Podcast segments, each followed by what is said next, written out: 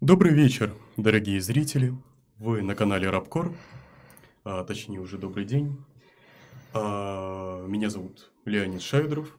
Я член марксистской тенденции, создатель профсоюза «Ученик» и участник движения Fridays for Future. И сегодня же я а, в роли ведущего. А, с нами гость Валентин Лаптев. Расскажи вкратце. А, всем доброго времени суток. А, я Лаптев Валентин Валерьевич. А, если коротко на текущий момент, один из администраторов Telegram-чата и соответствующего агрегатора, как Марксач, может, кому известен 600 человек в Телеграме. Вот. А до этого активно участвовал в деятельности Station Marks. Был тем человеком, который помог основать Союз марксистов, из чего оттуда оттуда вышел, но сейчас тема не об этом. Вот. И а, являюсь фанатом данного жанра, его активно изучаю. А так, по профессии я юрист, в сфере банкротства, что тоже как бы позволяет мне иметь опыт в взгляде на экономику. Да, сегодня мы поговорим о такой обширной и действительно обширной и сложной, казалось бы, с точки зрения анализа, анализа темы, как аниме, аниме и его тайны, как зародилось аниме, с чего он зародилось, причины и что мы имеем сейчас. И чтобы сразу начать говорить в ритме, а, с чего зародилось аниме? Какая ну, была его идея? Идея, в общем-то, изначально была в чем? А, конечно, можно говорить про анимационные фильмы а, еще в довоенную и военную эпоху, но это именно единичные случаи попытки отдельных личностей в Японии. Серьезное развитие начинается в 50-60-е годы, когда на это активно начинают вкладываться деньги. А именно появление такой органи... организации, как Toy Animation. Тогда она Toy Dog была известна. Вот. Э, почему это все пошло? Ну, грубо говоря, бедность не порог гораздо хуже, потому что, естественно, активно у нас шел э, японский, э, американский и другой кинематограф в Японию. Но, естественно, было интересно смотреть свое для своих от своих, то есть, чтобы был понятен культурный контекст. Потому что нужно понимать, что это Восточная Азия, там совершенно отличается даже какие-то бытовые понятия от европейских и тем более американских. Вот, а, естественно, выходили параллельные кинематограф, но не у всех были на это деньги. Плюс еще был незанятый сектор рынка огромный. Естественно, в это люди начинают вкладываться. Это приводит к тому, что у нас в 1958 году выходит первый полноценный полнометражный анимационный фильм как «Легенда о белой змее». А, конечно, сейчас сложно назвать его типичным аниме, потому что стилистика сильно отличается, сам сюжет больше похож чем-то даже на советские мультики, то есть это берется там обычная сказка и сказочные вот такие все мотивы, метафоры и так далее. То есть популярный сюжет очень. Да, ну да, стандартный популярный сюжет угу. из народного фольклора, по сути.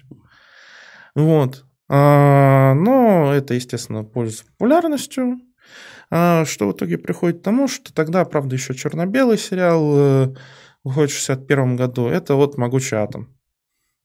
Вот. А, чем а, нам важно обратить на эти два произведения?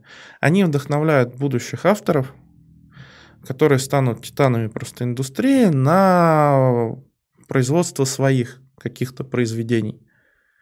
Вот. А, и, естественно, на данный момент за пределами Японии это не особо все известно. Потому что, ну, какие-то японские мультики для японцев, ну, кому это надо. Вот. В 70-е годы же у нас э, коммерческая роль усиливается. В итоге у нас приходят более крупные бюджеты, что у нас приводит э, к тому, что, во-первых, сами авторы активно начинают отходить от концепции диснеевских. То есть нужно понимать, что до этого у нас все же было в чем-то похоже на диснеевские мультики, в плане чего у нас были мюзиклы внутри э, самих произведений, то есть там музыкальные песенки, где там звери, там человеческие персонажи поют и так далее. Угу. Вот. Э, также тогда у нас э, э, происходит банкротство такой студии, как Mushi Production, э, которая параллельно тоже снимала. А, чем интересно это событие? Потому что выходцы из нее основывают огромное количество других студий, которые известны и существуют до сих пор, например, Madhouse и Sunrise. То есть, а эти студии, то есть, например, Madhouse — это основа всего меха-жанра. То есть без Madhouse не было бы мехи полноценной. А, для тех, кто не знает, ну, меха это про боевых роботов, человекоподобных. Mm-hmm. Вот. То есть, а, и тогда у нас э, начинается еще немножечко другой момент подхода. А, в плане именно более под взрослого подхода к анимации. В плане сюжетов. Это вот как раз выходит Люпин третий то есть уже которое не чисто детское э, аниме для, а более такое подростковое и юношеское. Вот. Э, нужно понимать, что тогда анимация мировая, она больше специализировалась, массовая я имею в виду, не артхаус, она больше специализировалась на произведениях для детей. Причем детей дошкольного и младшешкольного возраста. А японцы же в некотором роде становятся своеобразными первопроходцами здесь, потому что они понимают, что а что нам мешает сюжеты более серьезные изобразить в анимационном виде? Ну, в общем, ничего не мешает. Что они, в общем, и начали делать. Это как раз вот у нас здесь создаются все предпосылки для возникновения того, что принято, ну, в основном в зарубежном комьюнити называть золотым веком аниме то есть 80 годами.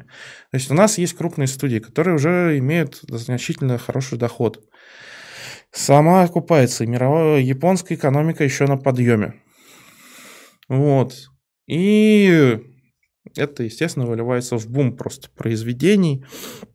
То есть, во-первых, у нас э, здесь э, а, появляются такие две вещи, которые нам делают японской анимации дорогу на международный рынок. Это космические корабли Ямато и а, Mobile Suit Gundam. А, нужно понять, что до 80-х годов за рубежом не особо сильно интересовались. С 80-х годов США начинает активно закупать лицензии на показ у себя во внутреннем рынке. И, естественно, это начинает переходить по другим странам. Вот. А, и здесь э, э, нужно отметить такой момент, что американцев тогда была интересная деталь, как переработка самих сериалов.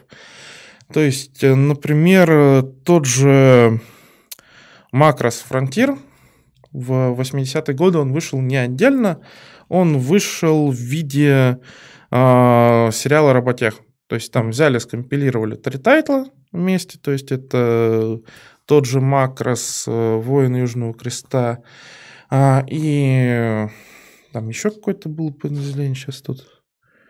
А, Моспит. Вот. Они его скомпилировали их и показывали вместе. А, местами это дело забавного. Это вот как раз основа не только русского, но вообще фанатского дубляжа, только на деньги коммерческие. Когда у нас переозвучивались на совершенно иной лад вообще целые диалоги.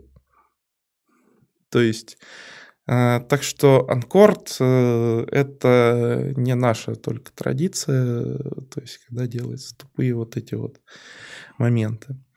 А, и э, здесь как раз у нас гремит Миядзаки. Чем у нас интересен Миядзаки? А, ну, вплоть до Невсекая его творчество можно вполне марксистских тонах оценивать. После Невсекая там больше идет в сторону экологизма, и потом марксизм окончательно уходит.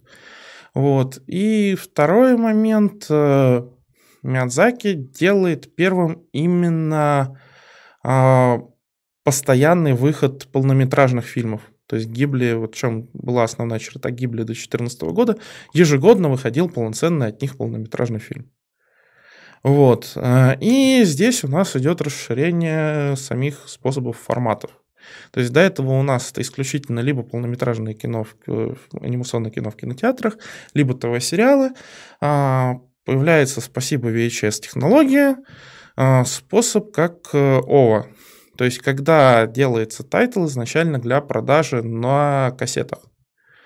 Чем занимательно это для индустрии? То, что, во-первых, это позволяет некоторые экспериментальные вещи сделать сначала на более бюджетном формате ОВА, то есть под заказ на кассеты. А, и если что-то там все же становится популярно для публики, это вполне получает жизнь уже в ТВ-сериалах. Или там полнометражном фильме, ну там по-разному. Mm-hmm. Ну и отдельный момент, э, тоже немалый с точки зрения экономического а формат позволяет расширяться второй части аниме-рынка именно как коммерции, а именно порнографии. Здесь это все же стоит отметить, потому что на этом живут немалое количество студий. Вот. И, э, грубо говоря, мы видим то, что у нас... А, еще тогда популярен жанр киберпанк, то есть акеры выходит тот же, например. Но это все своеобразно. Данная эпоха заканчивается в Японии. И если бы не выход на международный рынок, был бы и вообще закатом японского аниме вообще, а, как то, что вкладывается какие-то колоссальные бюджеты, сериалы и полнометражные фильмы. То есть, пример это как раз э, тот же Акера, который, ну, получил мировое признание, классное аниме, никто не спорит, но в прокате оно провалилось. Просто э, деньги вообще не откупились, гигантский бюджет. И это начинает активно происходить конце 80-х годов, в результате чего начинается переработка самого подхода к распространению. А, как раз тогда начинается делать большая ставка на мерчендайз, сопутствующий формат, э, и своеобразный начинает возникать подход как э, рекламное аниме. То есть, грубо говоря, когда мы делаем максимально простой аниме-тайтл, чтобы прорекламировать а, какую-то мангу, либо серию книг э, Ранобы, условно. То есть там это ограничивается обычно одним сезоном. Вот. И тогда, в общем-то, мы получаем то, что у нас аниме становится максимально, начинает становиться потоковым. То есть уже из какой-то сферы отдельных творцов, ремесленников, хотя с большими деньгами и крупными студиями, все это начинает переходить в полноценную индустрию развлекательную. Вот. И в 90-е годы мы как раз это видим. То есть, во-первых, то, что у нас дальше это все начинает крутиться за рубеж. Это у нас потом приведет к тому, что в десятых годах а, как раз там 80% а, экспорта культурной продукции Японии составляет анимационные произведения. Вот. И в 90-е начинается увлечение Э, фэнтези. Тогда как раз выходит э, летопись Одесса Раволодос, э, как раз первое фэнтезийное аниме полноценное. То есть не сказочное, мифологическое, а именно вот больше там классическое, то есть там толкинистика, mm. такие мотивы. Вот. И тогда продолжает еще спад а, ну, еще живой на Киберпанк, то есть тогда в 95-м выходит «Призрак доспехов». В чем, кстати, интересен момент «Призрака доспехов»? Это аниме, которое проваливается в Японии, но пользуется бешеной популярностью за рубежом. А почему так? А, я думаю, тут больше связано с тем, что а, сам подход авторов, он был более интернационален в сюжете. То есть они отошли от классических, э, более характерных японского контекста и паттернов а в сторону, ну, более общечеловеческих, общепонятных. То есть, ну и второй момент, сама стилистика, она шла уже больше а, понимания западного зрителя, в том числе и постановки. То есть у нас а, есть э, сама режиссура, которая очень похожа на то, как на Западе ставят фильмы. То есть постановка сцены. А, у нас есть э, гораздо большее количество боевых каких-то ситуаций.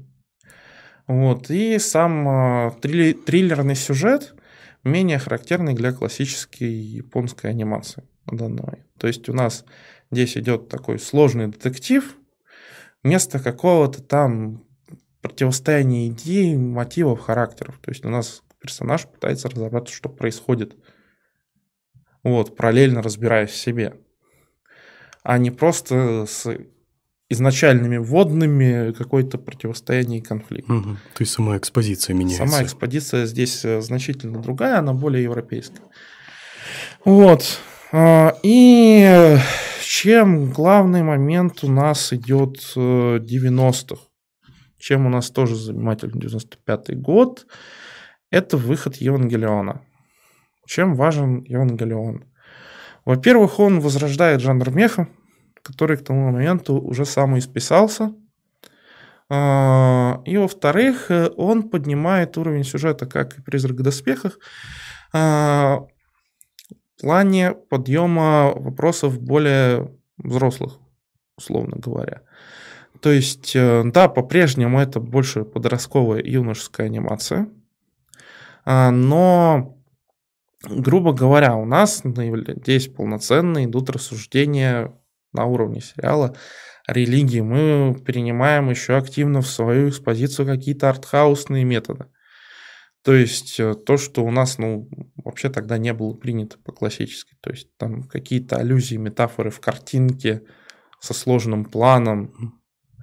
То есть э, не как у Миядзаки, когда там вот мы реку почистили, это вот к экологии вся фигня. Нет, а там вот на уровне там каких-то сим- символик, просто символизма. Вот и здесь я бы отметил даже своеобразно то, что Евангелион своеобразно знаменует окончательный переход э, классической модерновой структуре сюжетов в анимации к такой более постмодерновой. А, потому что, ну, все, конечно, пытаются разгадать Евангелион, но так как это постмодерновое произведение, у каждого будет своя интерпретация. Постоянно. Угу. Потому что здесь это вот прям характерно видно, что концепция мертвого автора просто. Угу. То есть Евангелион можно отметить как э, перерождение жанра. Перерождение жанра. И сумма многих идей, да. да, привела к своеобразной здесь компиляции. Потому что если... Но нужно понимать, что Евангелион – это произведение, которое нужно понимать в контексте.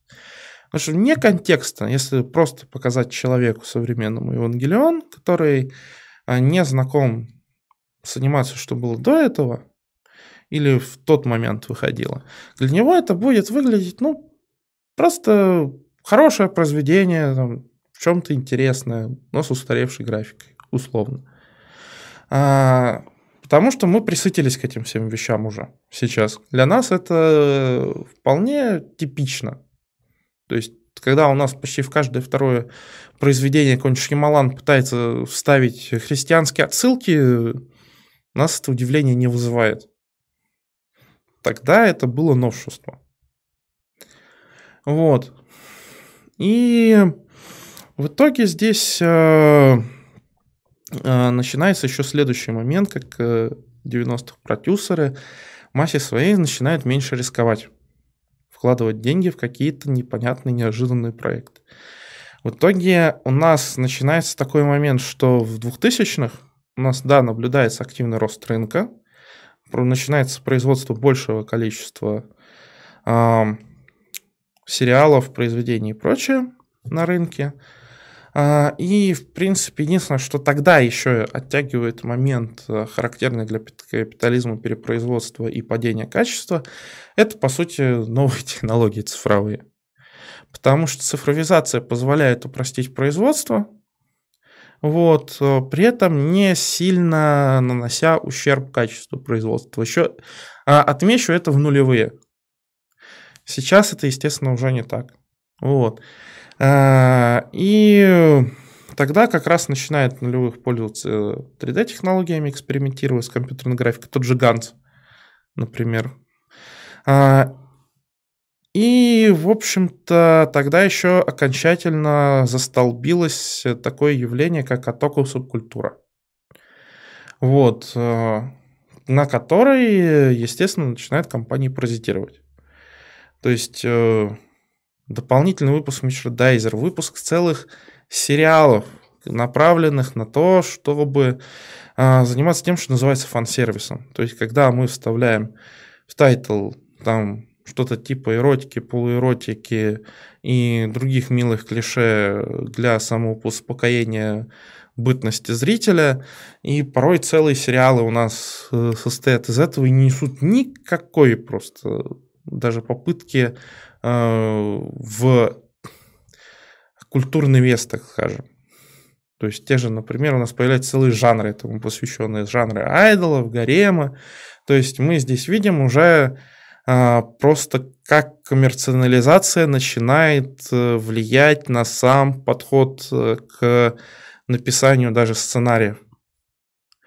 Вот. Но тогда еще у нас вполне есть занимательные сюжеты. То есть, например, тогда выходит э, очень интересный, как по мне, но недооцененный сериал, тот же «Пираты Черной Лагуны». Тогда выходит э, на самом деле колоссально. То есть ковбой бибоп. Тогда у нас появляется уже целая плеяда профессиональных, например, сею, то есть уже которые именно люди, которые занимаются исключительно озвучкой аниме-произведений. То есть э, раньше просто брали в основном актеров, либо еще кого-то с радио, например, людей. А здесь уже люди изначально начинают учиться на это. Угу, то есть жанр вырос. Жанр вырос, жанр именно стал отдельной самостоятельной индустрией прям с ног до головы. Вот.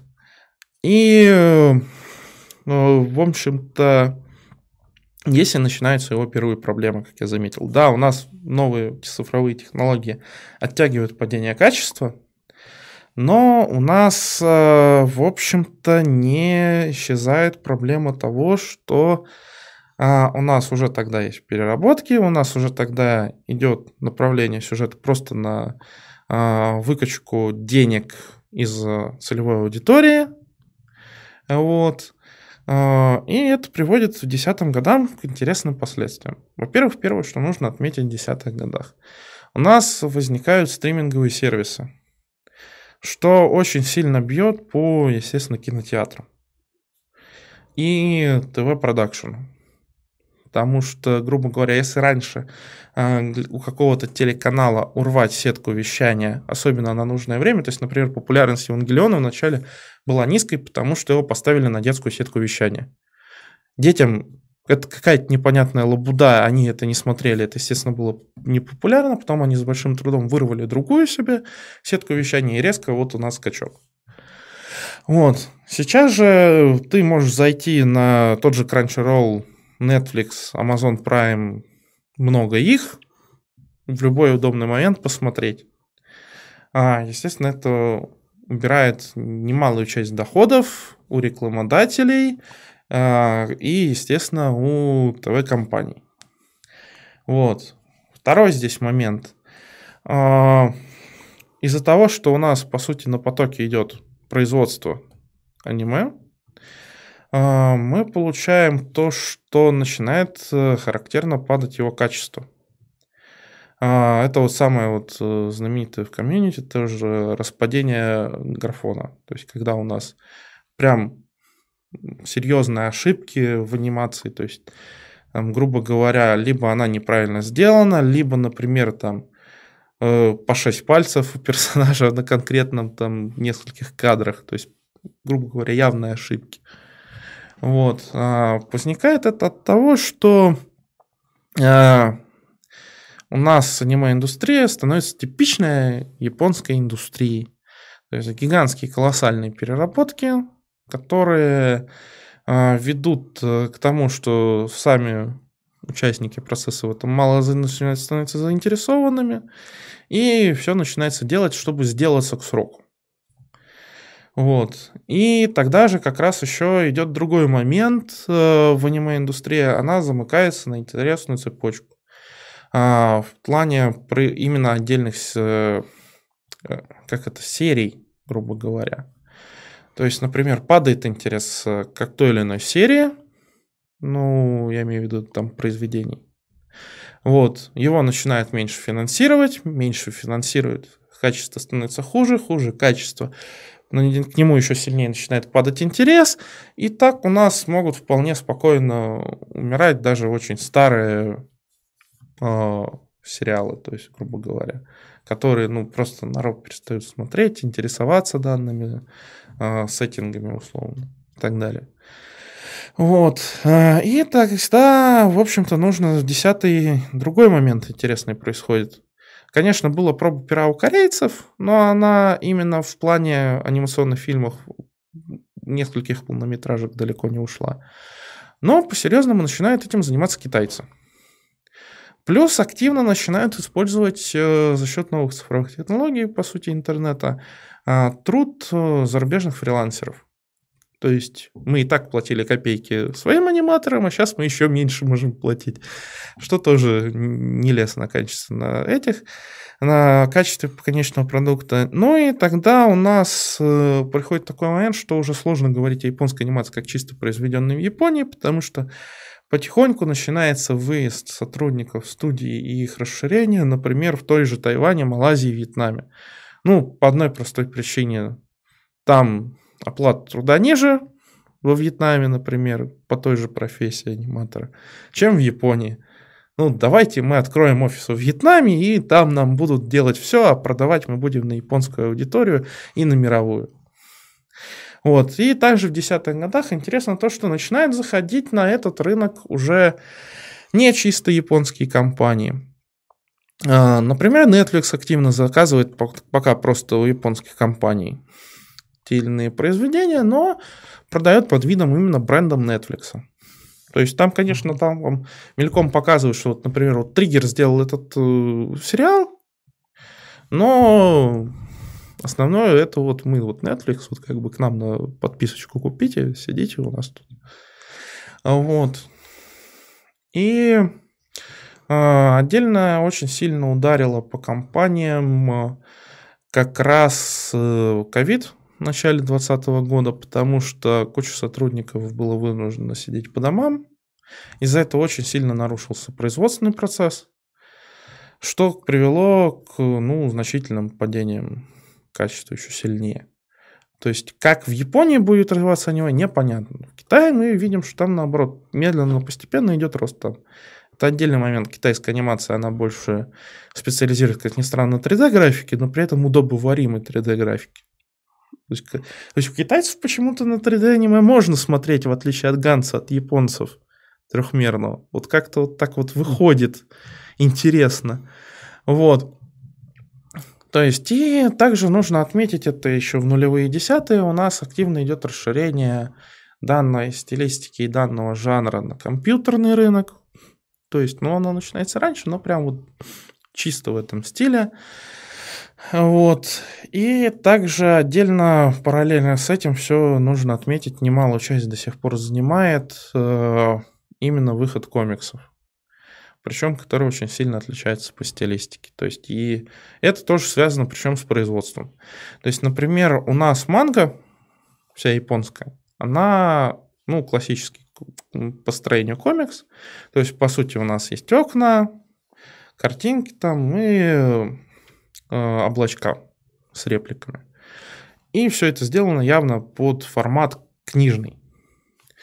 А, корейские и э, китайский комикс у нас, во-первых, они полностью цветные, они не черно-белые. А, и второй момент, они идут у нас такой длинной лентой. То есть у нас нет отдельных э, фреймов, окошек, хотя порой это используется. А, с чем это связано? Дело в том, что как раз у нас в нулевые десятые начинают, в конце нулевых, начале десятых активно выходить именно корейские и китайские э, комиксы, которые вполне сейчас заслуженно могут составить конкуренцию по качеству и серьезным работам, и не, не уступать японским. Вот, э, тот же, например, ублюдок, то есть э, называется. Вот, корейская работа. Угу. А, с чем это связано? Дело в том, что интернет на Восточной Азии массы проходил через телефоны. Естественно, с телефона проще листать и разглядывать не какие-то отдельные окошечки, а вот так пролистывая, как э, ленту. И, естественно, появляется такой же формат у самого комикса в виде такой своеобразной ленты. А, и, естественно, этим активно начинают авторы тоже пользоваться. То есть там, например, для постановки сцены и придания ей динамичности. Вот. Некоторые порой это пользуются за счет, по сути, GIF-технологий. Да, я бы хотел наводящий вопрос задать, раз мы говорим о печатных материалах. Можешь э, рассказать, как э, литературный жанр развивался вместе с аниме? То есть какое оно имело развитие, как оно соприкасалось, и где из, из этого ухудшалось качество, либо наоборот увеличивалось. Ну, грубо Именно если говорить о содержании. Ну да. Грубо говоря, у нас изначально, например, все происходит потому, что э, студенты, школьники и прочее, посмотрев, естественно, начинают хотеть рисовать свой комикс. Естественно, параллельно с этим, переняв данную стилистику, начинают выходить и детские комиксы. Вот. Последующем это у нас формируется то, что начинает появляться целые специализированные издания. То есть, например, э, Season Jump тот же. То есть, э, куда строгий отбор работы идет и так далее. Также еще э, нужно понимать специфику японского законодательства, а, идет возникновение такого явления, как данзинси, то есть фанатской продукции по известным франшизам что тоже позволяет все это развивать. Вот. И, грубо говоря, э, здесь она своеобразно очень связана, получается, с аниме-индустрией. Но очень своеобразно. Поясню, что я имею в виду. То есть поначалу э, комиксовый жанр, он больше как раз в 60-е, 70-е догонял анимационную. То есть он не был параллельно, а именно догонял. А да? именно больше догонял. То есть в плане именно содержания, самостоятельных произведений и так далее. Впоследствии у нас начинает появляться уже как раз за счет формирования той же оттока субкультуры, полноценно, отдельно обособленной, а, целая собственная плеяда авторов, которые начинают специализироваться на производстве своей манги. То есть они хотят не что-то сделать похожее, как вот то, что мы на экране. Мы хотим делать чисто свое. Вот. И э, тогда происходит другой момент. Когда автор анимационной студии, видя популярность того или иного комикса, начинает его экранизовывать. И, в общем-то, это приводит к тому, что впоследствии у нас э, происходит интересная деталь. То, что продажа какой-то манги, сопутствующего по нему мерчендайза, то есть там фигурки, одежда, даже порой алкогольные напитки там с изображением персонажей. Вот, приносят больше денег и э, э, становятся сами по себе, вот, э, чем нежели производство какого-то анимационного тайтла. Но при этом затрат анимационный тайтл у нас требует меньше, э, чем манга и сопутствующий к ней мерчендайз.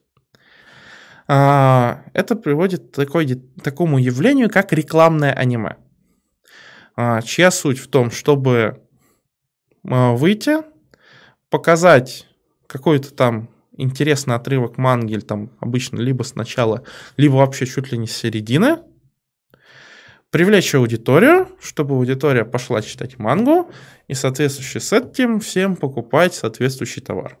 Да, очень знакомо. С какого года это пошло? А, ну, прям конкретный год сложно назвать, но это вот прям вот э, начинает виднеться э, где-то в десятых годах, прям вот ярко.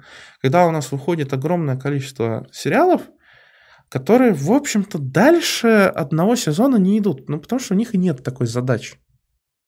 У них задача простая – прорекламировать вам продукцию, чтобы вы ее покупали. Угу. Вот.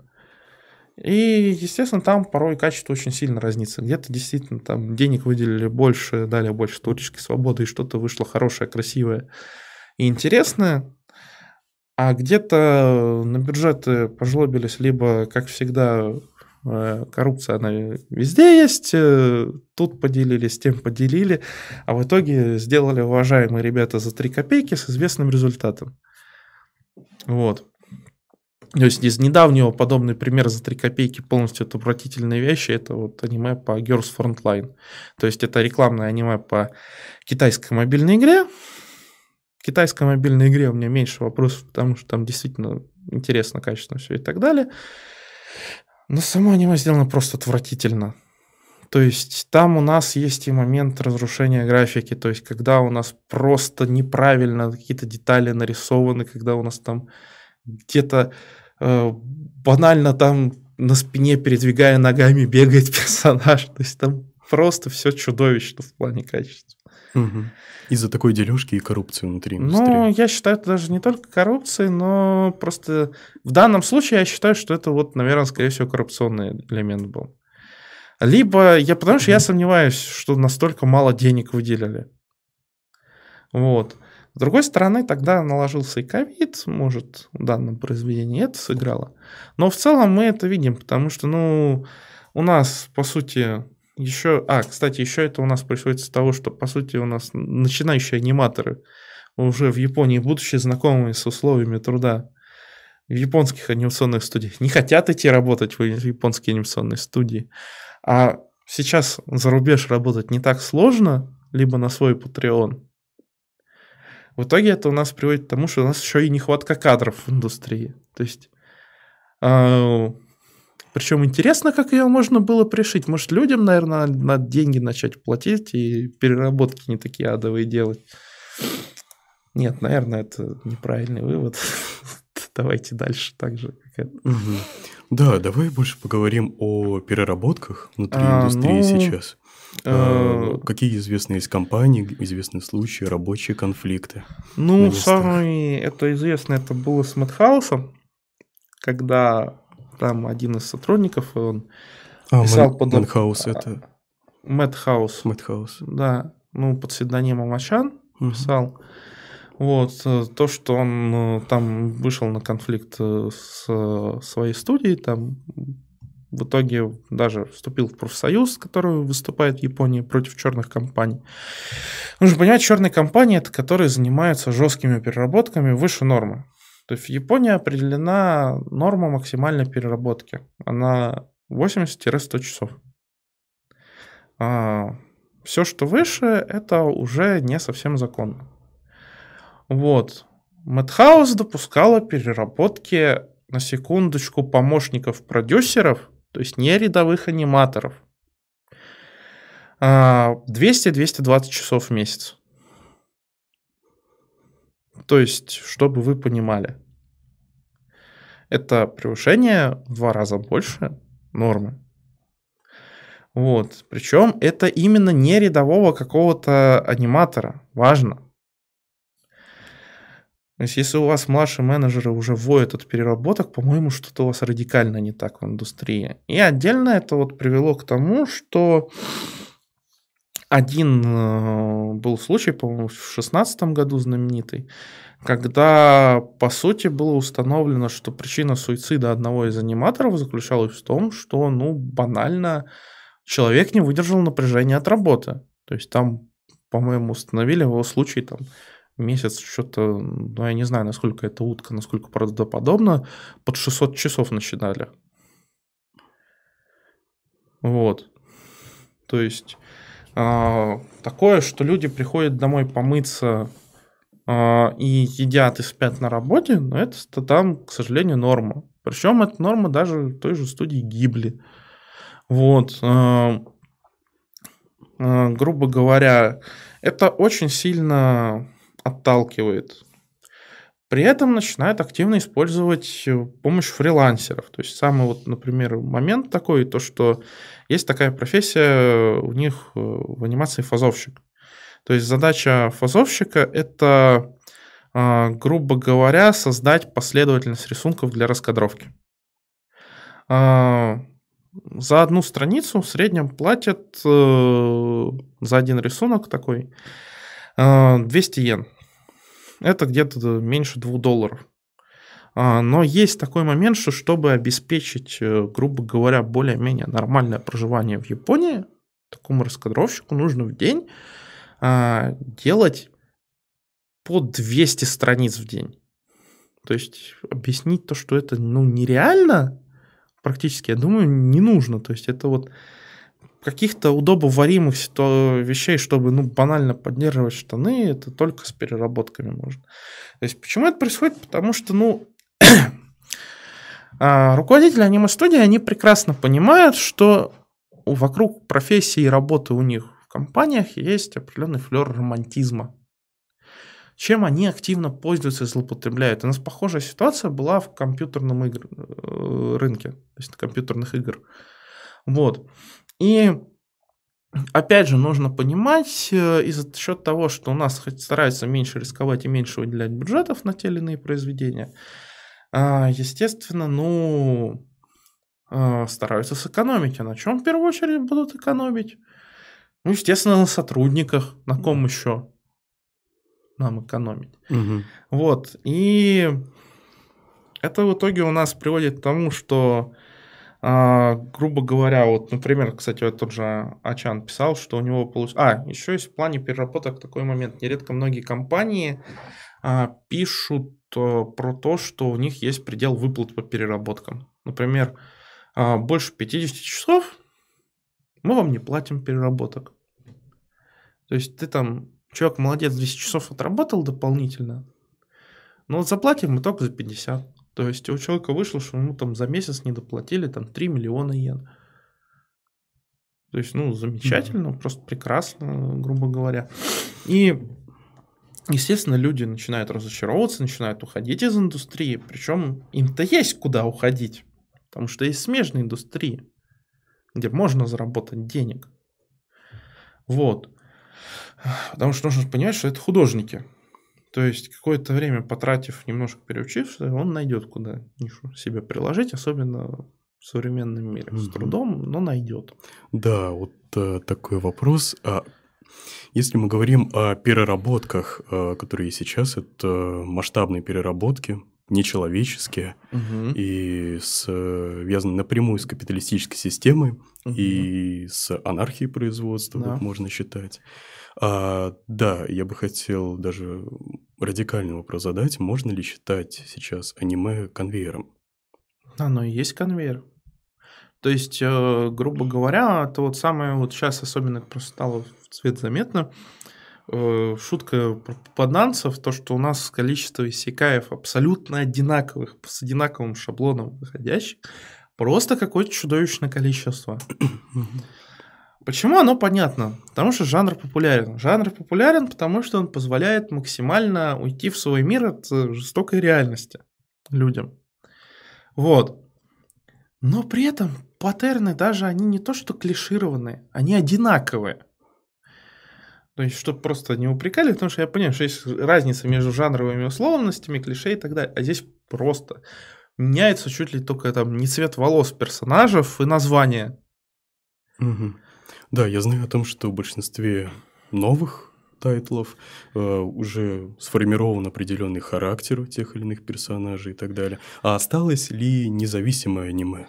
То аниме, которое можно Ну- посоветовать, э, которое можно анализировать. И... Нет, посоветовать бывает и в коммерческой части, то есть независимо, периодически что-то там выходит изредка. Но нужно понимать, что, грубо говоря, это вот те самые белые вороны, белые лебеди.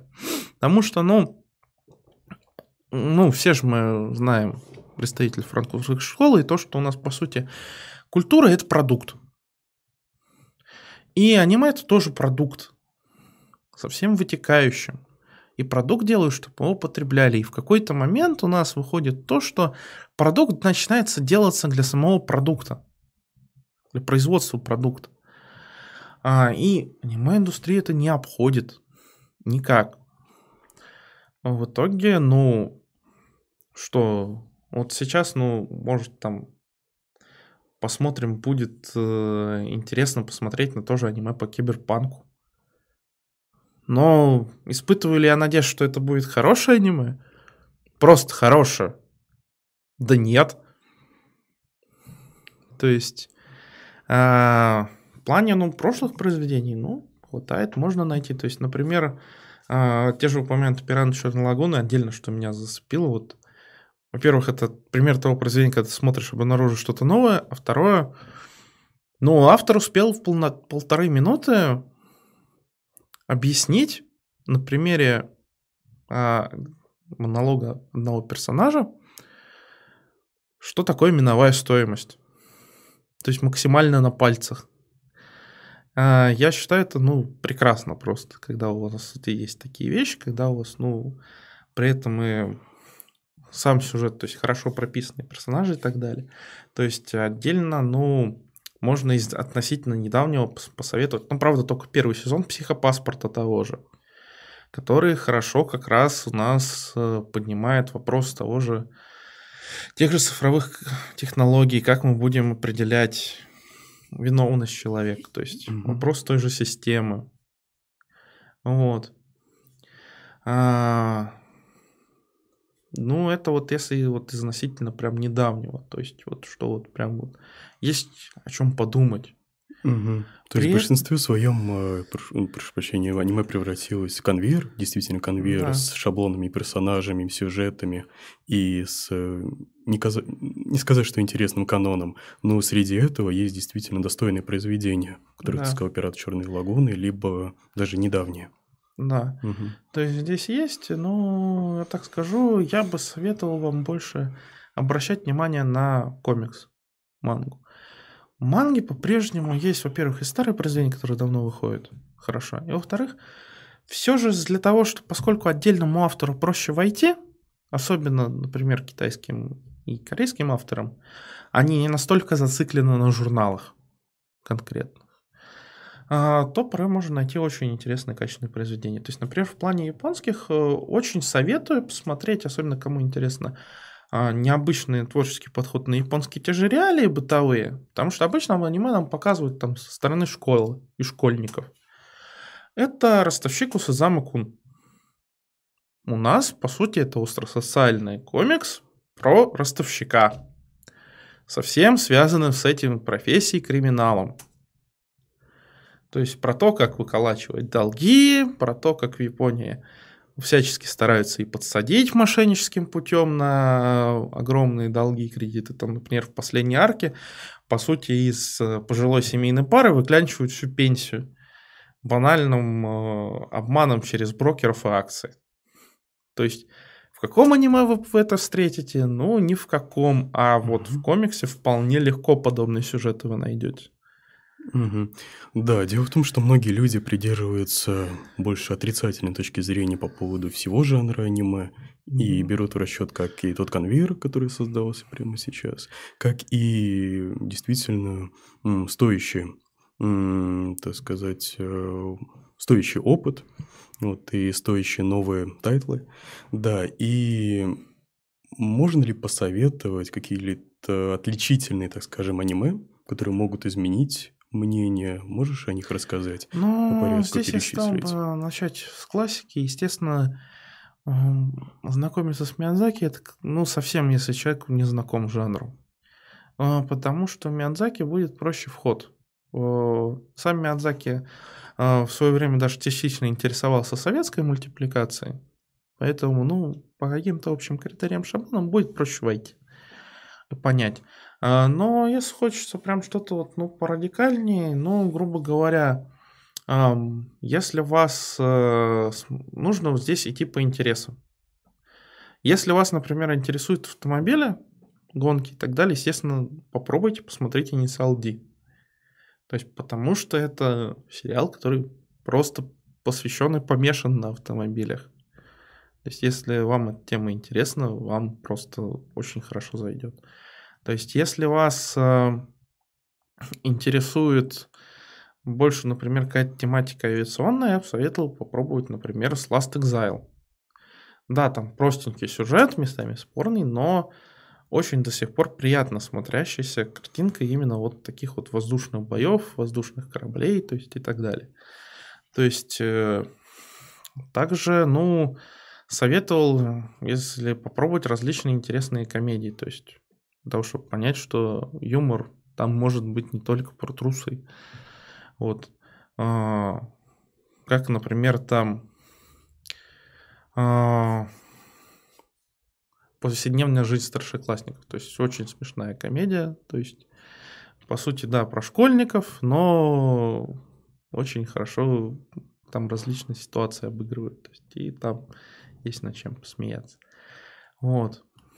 То есть я здесь бы больше именно подходил с подхода, что вам интересно, ищите по этой тематике аниме, и с этого пробуйте, если хотите понять этот жанр, и у вас есть какое-то к нему неприятие.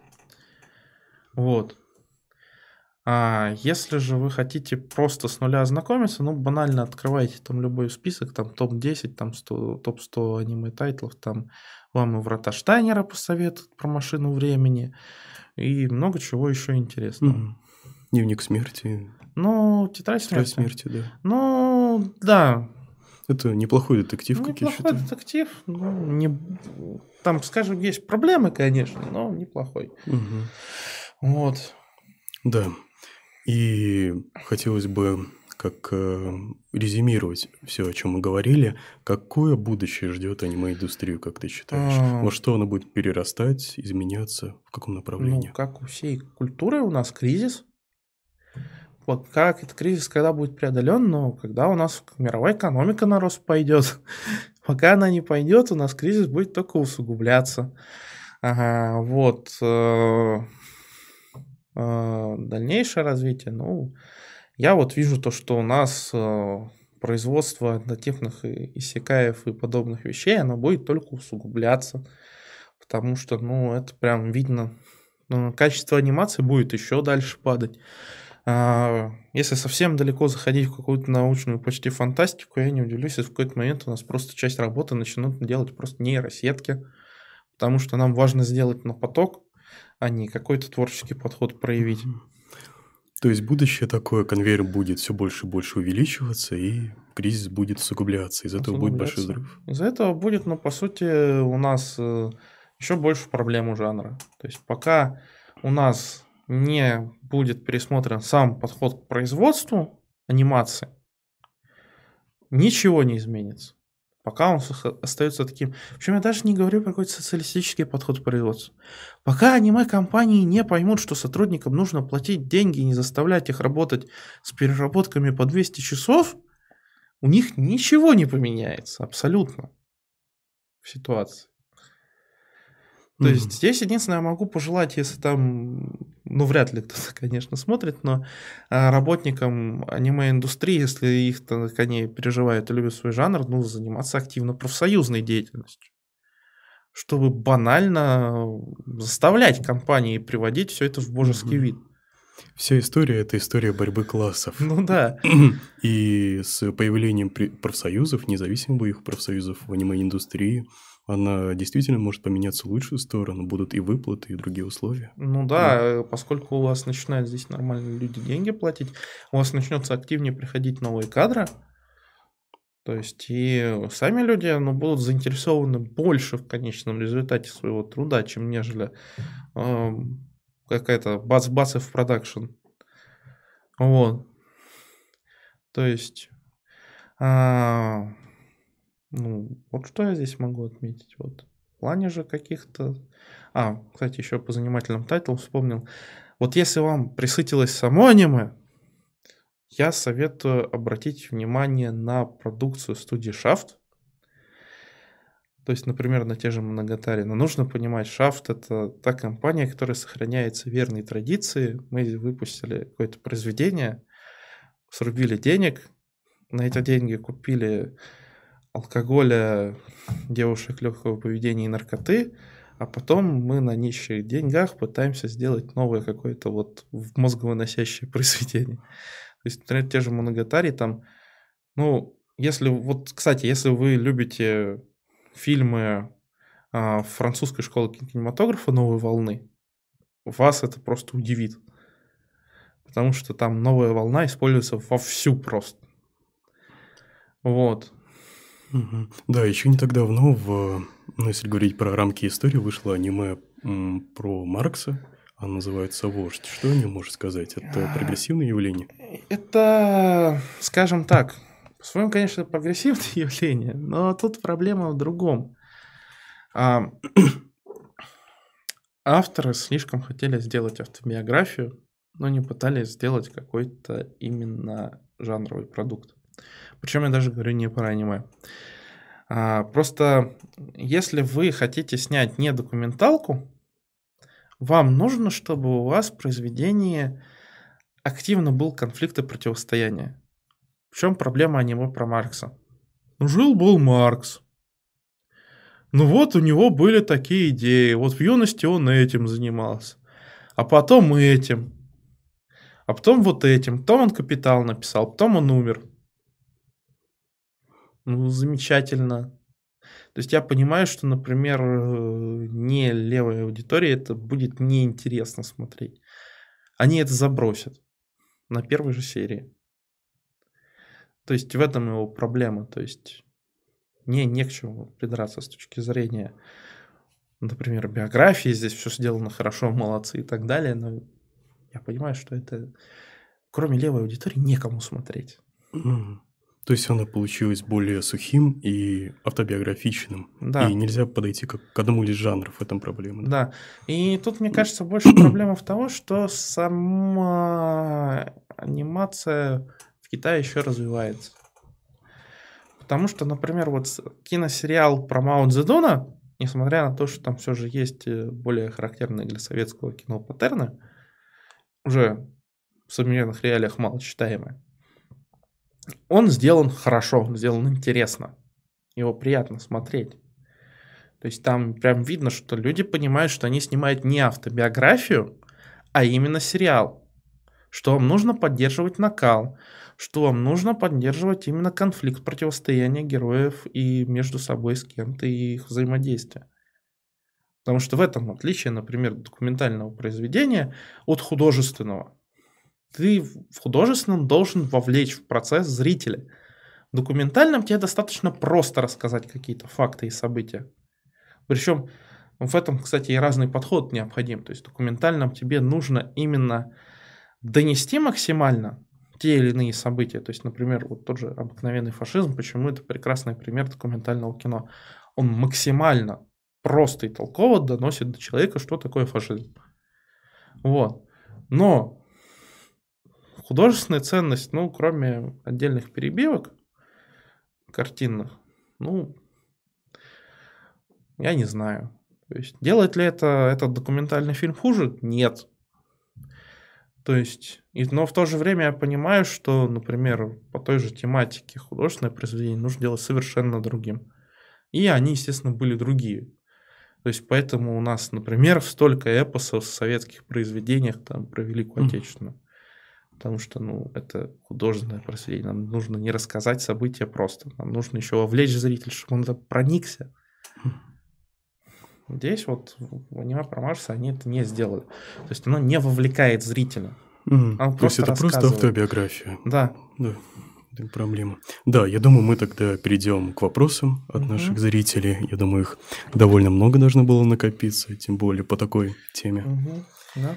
Надеваем наушники. Угу. Э, так, слышно меня? А, да, слышно. Да. Валентин, да, не слышите, да? Отлично. Угу. Тут такой вопрос. А есть ли какие-нибудь аниме, которыми можно пользоваться как агитацией, пропагандой, вот как раз, ну, э, левых взглядов? Mm-hmm. Вот именно, чтобы они вот были прям узконаправленные, исключительно на агитацию и пропаганду. А, я бы посоветовал э, одно свое, одно из самых любимых аниме, оно называется «Эхо террора». Оно не так давнее аниме. И скорее там подходит больше не под критерии а агитации, просвещения, а в целом об острой социальной теме, как теме экологии, системных проблем. И вполне себе просветительный, что самое главное, оно завлекает, его интересно смотреть и пересматривать. Аниме называется «Эхо террора». А, я знаком с этим э, тайтлом. Э, я так скажу, я не совсем с вами согласен, потому что это, конечно, интересная работа визуально. И Йока Кана у нас большая молодец, потому что музыкальная составляющая там прекрасно. Но, грубо говоря, в чем проблема? Идеологическая составляющая. Да, они под... проблема в том, что там только поднимаются острые социальные темы. Никакого выхода и идеи толком не дается. То есть, по сути, что сделали мальчики-подростки гении – они подняли острые социальные темы максимально громко, как могли, с помощью террора. Привело ли это к чему-то, в чем прекрасно показано в самом тайтле? Да ни к чему. То есть э, тут проблема вообще агитации через японские анимационные произведения у нас идет вообще через саму японскую культуру. В аниме у нас максимально стараются избегать политики. То есть причем чтобы вот вообще на уровне ее обсуждения. То есть какие-то абстракции в массе своей у нас могут поднять именно абстракции о том, что такое хорошо, что такое плохо в политике. Причем, скорее всего, в массе своей придут к выводам уровня типичных западных либералов о том, что такое хорошо, что такое плохо. А, Причем немножечко добавят социал-демократии, и все. Как-то серьезно что-то обсуждать или снимать вообще по каким-то политическим событиям реальным те или иные анимации, а в Японии хватает реальных политических событий, которые стоит обсудить. Авторы этого избегают. Угу. Я думаю, как и «Эхо террора», как и многие э, другие тайтлы, больше подходит под э, наводящее, наводящее Да. к системным проблемам, социальным и так далее. И я думаю, очень много примеров похожих аниме, как «Эхо террора», которые наводят, но не дают решения. Дают решение на обдумывание зрителю, как пища для размышления. И я думаю, чем-то оно полезно. Поэтому я предложил «Эхо террора» для просмотра. Ну, так-то можно посмотреть много чего поднимают. То есть это у нас во всех культурных произведениях, они же не оторваны от жизни. Те или иные вопросы поднимут. Вот. Мгм. А какое тогда аниме можно посоветовать для Э, агитации? Я бы тут э, подходил не для агитации, а какое можно использовать, например, для агитации. Как инструмент. Как инструмент. То есть, грубо говоря, мы берем, разбираем то или иное произведение. На самом деле их много. То есть можно даже банально взять ту же Мотоку Магику. Как ни странно. Она прекрасно показывает, что такое отчужденное атомизированное общество. По сути, нам за весь сериал непонятно, а почему Мадока хорошая. А ты потом понимаешь, почему она для Хомора хороший человек. Потому что она единственная, кто кому было просто не пофиг на нее, который просто поинтересовался и пытался помочь, ну, как у тебя дела вообще, там, ну, банальная общечеловеческие вещи. Вот. И у нас нужно понимать, что современном обществе очень стоит большой проблема атомизации. То есть на вопрос, почему у нас так плохо с профсоюзами, а как вы собрались э, привлекать людей в профсоюзы, которые, ну, банально мыслят себя на уровне, вот есть я, есть мир, остальные, и то вот дайте мне побыстрее уйти в свою квартиру и не, не трогайте вообще. Вот, вот, вот за пределами небольшого моего мирка ничего нет. Вот как вы будете вот таких людей увлекать? Их нужно в первую очередь выдернуть их из этой бытности. Пока их вы не выдернете из вот этого самосознания, вы ничего не сделаете. Вот. То есть... И так вот, например, можно даже, например, э, той же Little Witch Academy есть момент про профсоюзы, те же. То есть э, про агитацию. То есть нужно просто тут момент даже не то, что аниме. Тут больше нужно изучать культуру и искать, как вы можете те или иные вещи использовать. Да, я бы... Я вспомнил еще один тайтл, который можно посоветовать, если проникнуться дополнительной литературой, ранобы а, по этой работе. Оно называется «Overlord». Да, оно меня в свое время очень зацепило, когда я начал более подробно изучать тот мир, которым повествуется, в том числе и тот параллельный игровой, и настоящий, особенности настоящим. Автор э, поднимает вот множество таких же проблем, как и переработки в том числе, как и, ну, все другие системные проблемы. Это аниме Оверлорд. Мгм. Знаком? Да, я знаком. Оно, кстати, еще хорошо показывает, как э, люди э, при власти начинают более отчужденно смотреть на окружающих, грубо говоря. Явление отчуждения. Ну да, то есть даже в этом плане. То есть, грубо говоря, это вот э, лично для какого-то человека там авария какая-то, катастрофа, это трагедия. Для человека, занимающихся на каком-то серьезном руководящем уровне в стране, а, это больше определенная статистика, с которой он там понимает, как-то должен влиять. То есть это классическая проблема, вообще независимо даже от того, какой у нас коммунистический, капиталистический и прочий строй, как не допускать того, чтобы люди при руководстве понимали, что за теми цифрами, с которыми они обращаются, стоят по-прежнему люди. При том, что мы понимаем, что эффективно тех или иных политических целей в обществе, в том числе и на благо общества, могут достигать люди с, ну, с определенной долей психопатии, без шуток. Потому что она требует, ну, по сути, та же политика, особенно внешняя, определенного цинизма. Потому что без этого подхода, ну, банально тебя будут продавливать на твоих эмоциях. Да, один знакомый мне подсказал очень нужный совет. А это касается по поводу низовой политики. Нужно быть между эмоциями и цинизмом. И не перегибать ни в одну, ни в другую Да-да-да. сторону. Так, я хотел бы по поводу... Ну, вот Валентин сказал, что в принципе не затрагивают политику. А, у меня тогда два вопроса. Первый вопрос. Они не затрагивают политику, потому что на это будет, ну, на такое аниме будет меньше выделяться денег со стороны, э, ну, компании, или, или почему? Ну и второе, ведь вроде, если не ошибаюсь, очень сильно, Извините. очень сильно политика, ну, не сильно, но все равно она показана в этом, а, а, код, э, код Гиас «Возвращение Лелуша». А, Код Гиас показан не политиков, Код Гиас у нас показана типичная, э, по сути, сага о герое, его падении своеобразном и так далее. По сути, у нас, ну, что там политического происходит? То есть, что именно как политик делает Лелуш? Ну, Не как ге- герой мифический. то есть то, что вот японцы там сражаются за свое А, независимость ну, от независимость, нужно понимать, такое. что здесь это больше идет не из разряда какого-то национально-освободительного движения в самом аниме показано, а из разряда вот есть злые тираны, они всех угнетают, но вот пришел герой, указал путь, и мы как бы стали свободными. То есть это стандартный троп чуть ли не с Артурианы.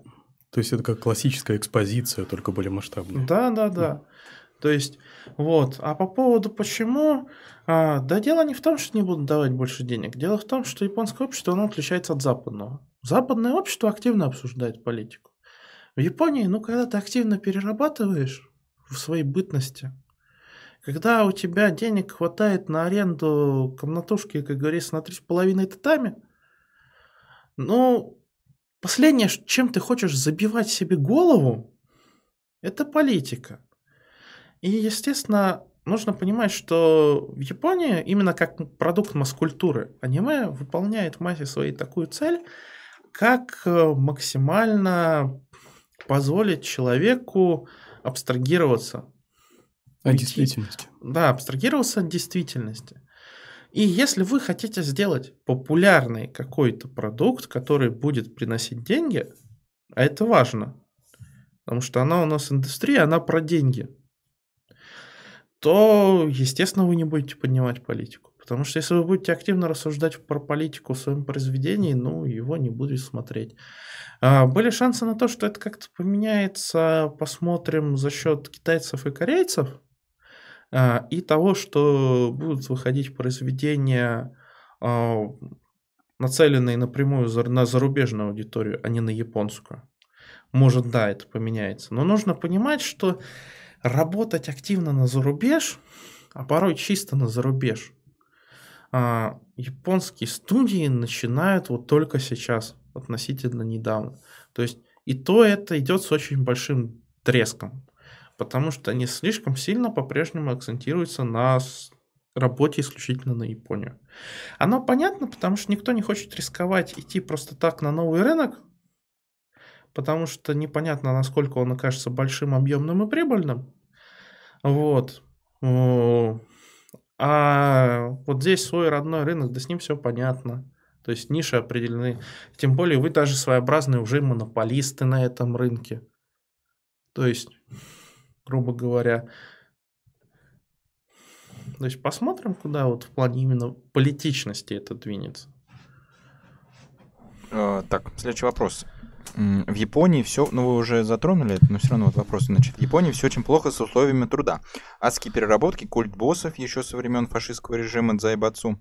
А неужели труд аниматоров ценится еще хуже? И как э, обстоит с их борьбой за права? Вот вы это не затронули в плане, а есть ли какие-то профсоюзы? И Ну, вообще, насколько они активны и как они помогают э, работникам аниме-культуры. То есть не только тем, кто прорисовывает, но вот и как вот Валентин проводил пример э, менеджеров э, низшего и среднего звена.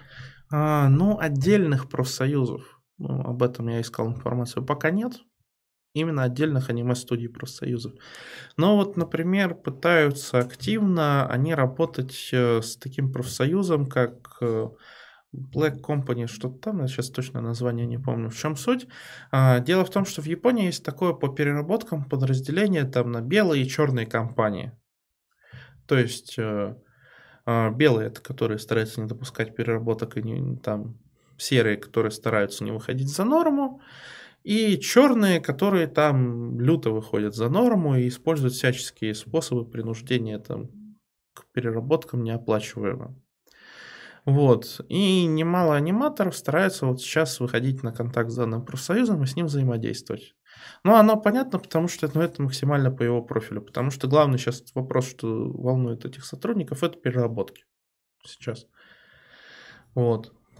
А, посмотрим, к чему это как приведет. Пока я только слышал на то, что, по сути, все заканчивается попытками принудить аниме-студии к коллективным переговорам и э, жалобами госорганы, на что, например, тот же Мэтхаус отписывается.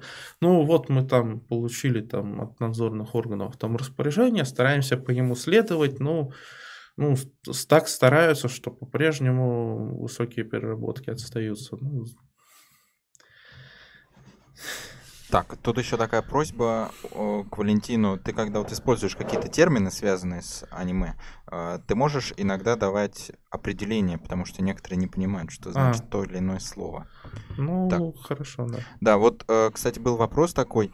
Э, как вы считаете, ну, действительно ли, ли это так, что Миядзаки является сторонником марксистской идеологии?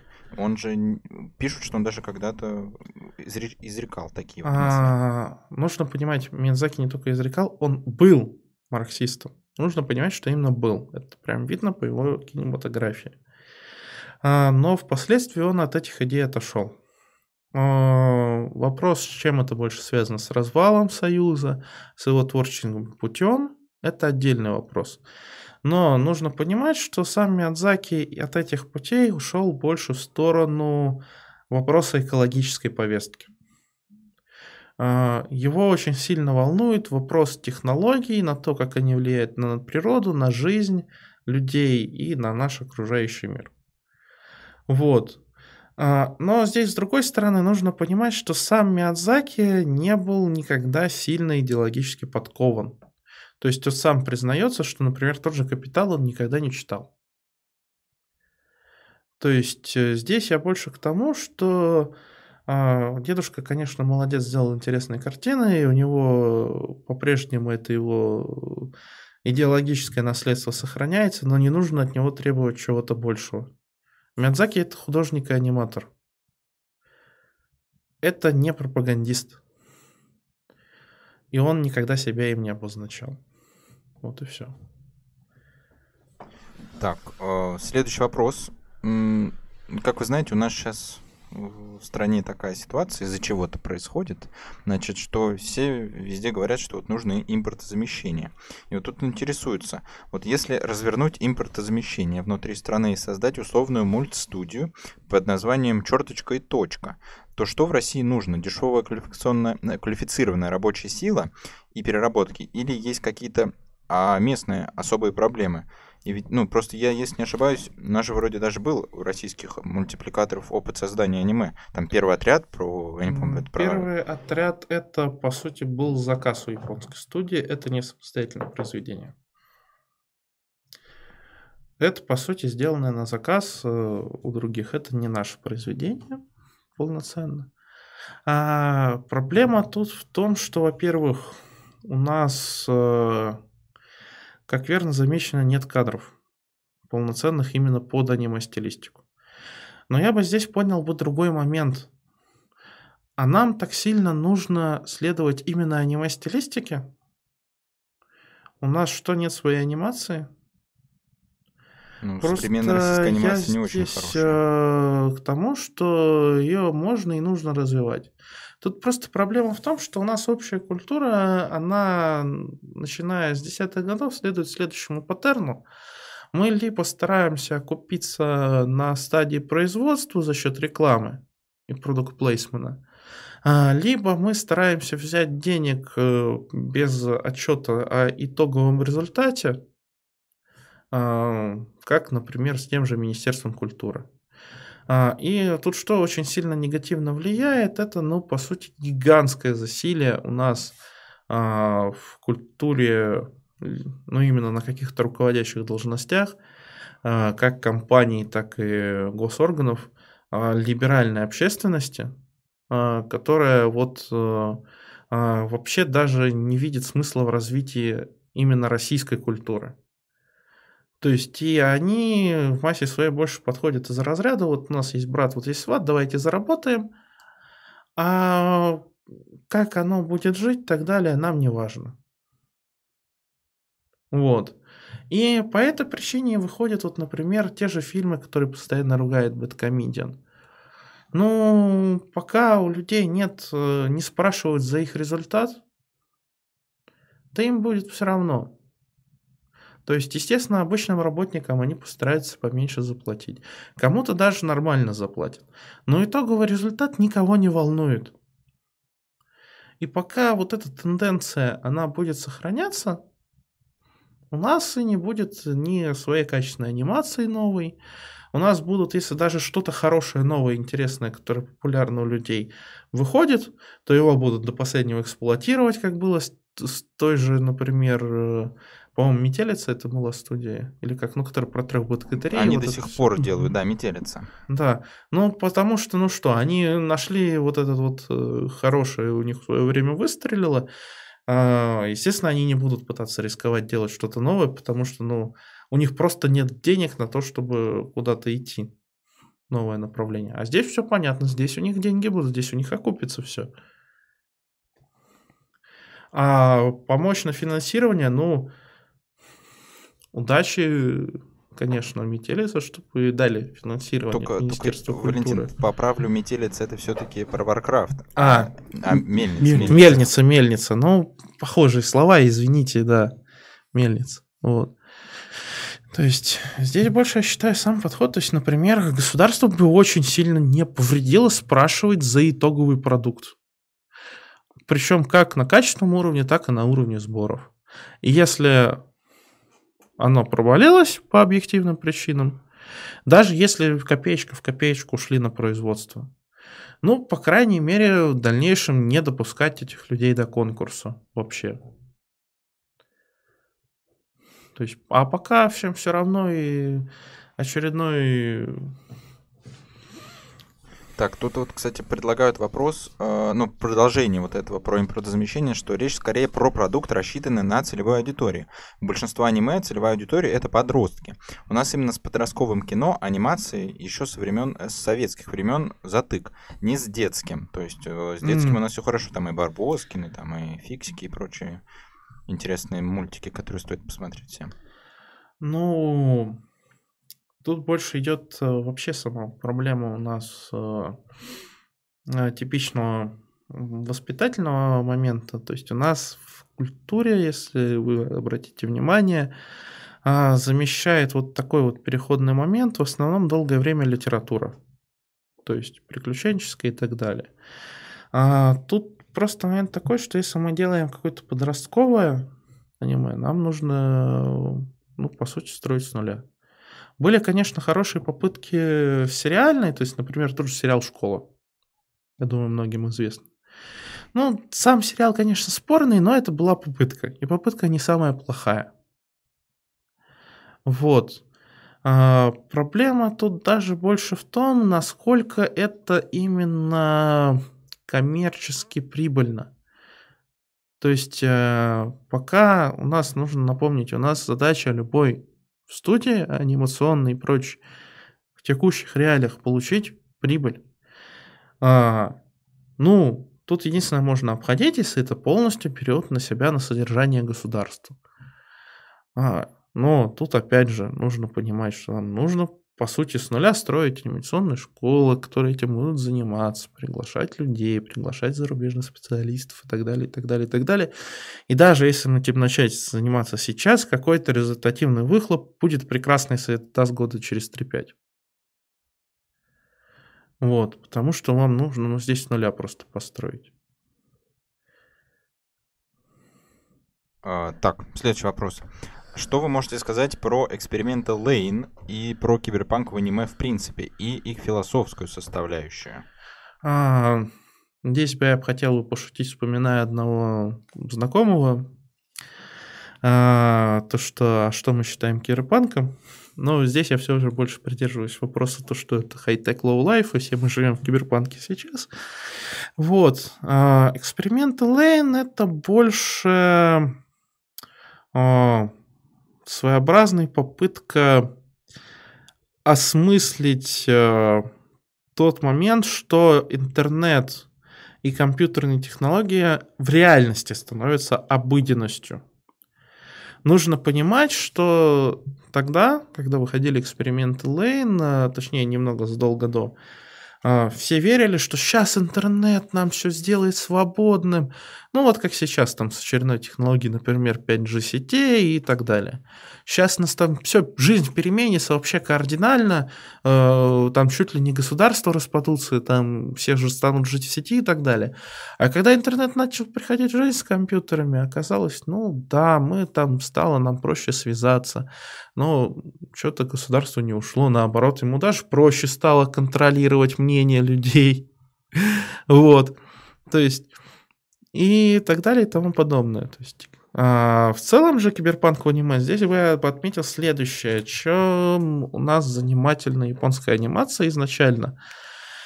А, у нас а, киберпанк в Японии не избегает а, представлять те или иные роли напрямую из государства, то есть государственных служащих. А, то есть, например, тот же «Призрак в доспехах» у нас идет из а, непосредственно все главные действующие герои изначально это участники девятого отдела безопасности. В классическом киберпанке это у нас либо различные аутло, как говорят, то есть, э, грубо говоря, люди, находящиеся вне закона, э, либо это одиночки, которые ходят по краю, либо частные детективы, что идет наследство с нуара. То есть люди как-то вот вне государственной машины. Даже чуть ли не на вводных вообще ей противостоящие, то есть, например, различные хакеры.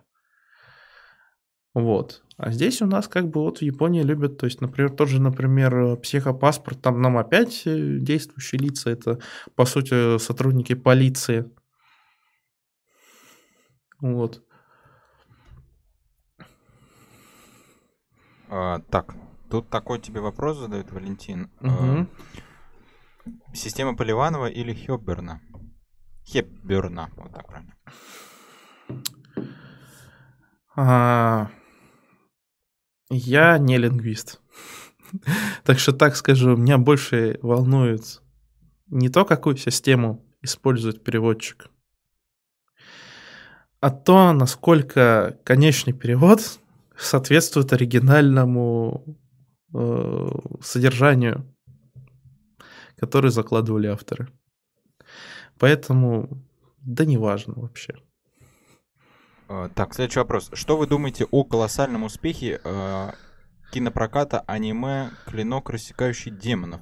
И в чем причина такого успеха? Ну, причина очень простая. Это очень красиво сделано. Очень качественно, причем по достаточно известной франшизе которая неплохо себя прорекламировала. Что я могу сказать? Ну, окей, у нас еще пока умеют делать полнометражное аниме с хорошей графикой. Замечательно. Ну, потому что в плане художественной составляющей я чего-то нового там не увидел. Так, Леонид, если что-то добавить, ты можешь говорить, а то ты сидишь как-то это. А, да-да-да, конечно. Так, а вот э, ты, кстати, говорил, что сейчас очень многие стриминговые серви- э, сервисы себе заказывают э, аниме, ну, типа там Netflix заказывает у студий, э, чтобы они создали аниме там по запросу Netflix и уже пишет там, что это создатель Netflix. Вот есть несколько таких примеров, ну, которые мне известны. Это аниме по э, двум играм компьютерным, по Лолу и по Доте. Вот насколько они э, все-таки являются частью аниме, и, в принципе, вот этот вот маркетинговый ход от Netflix, он как-то помогает развитию э, аниме-культуры или, или нет? А, я здесь единственное уточню, аниме по Лолу, здесь Netflix исключительно выступал как э, площадка.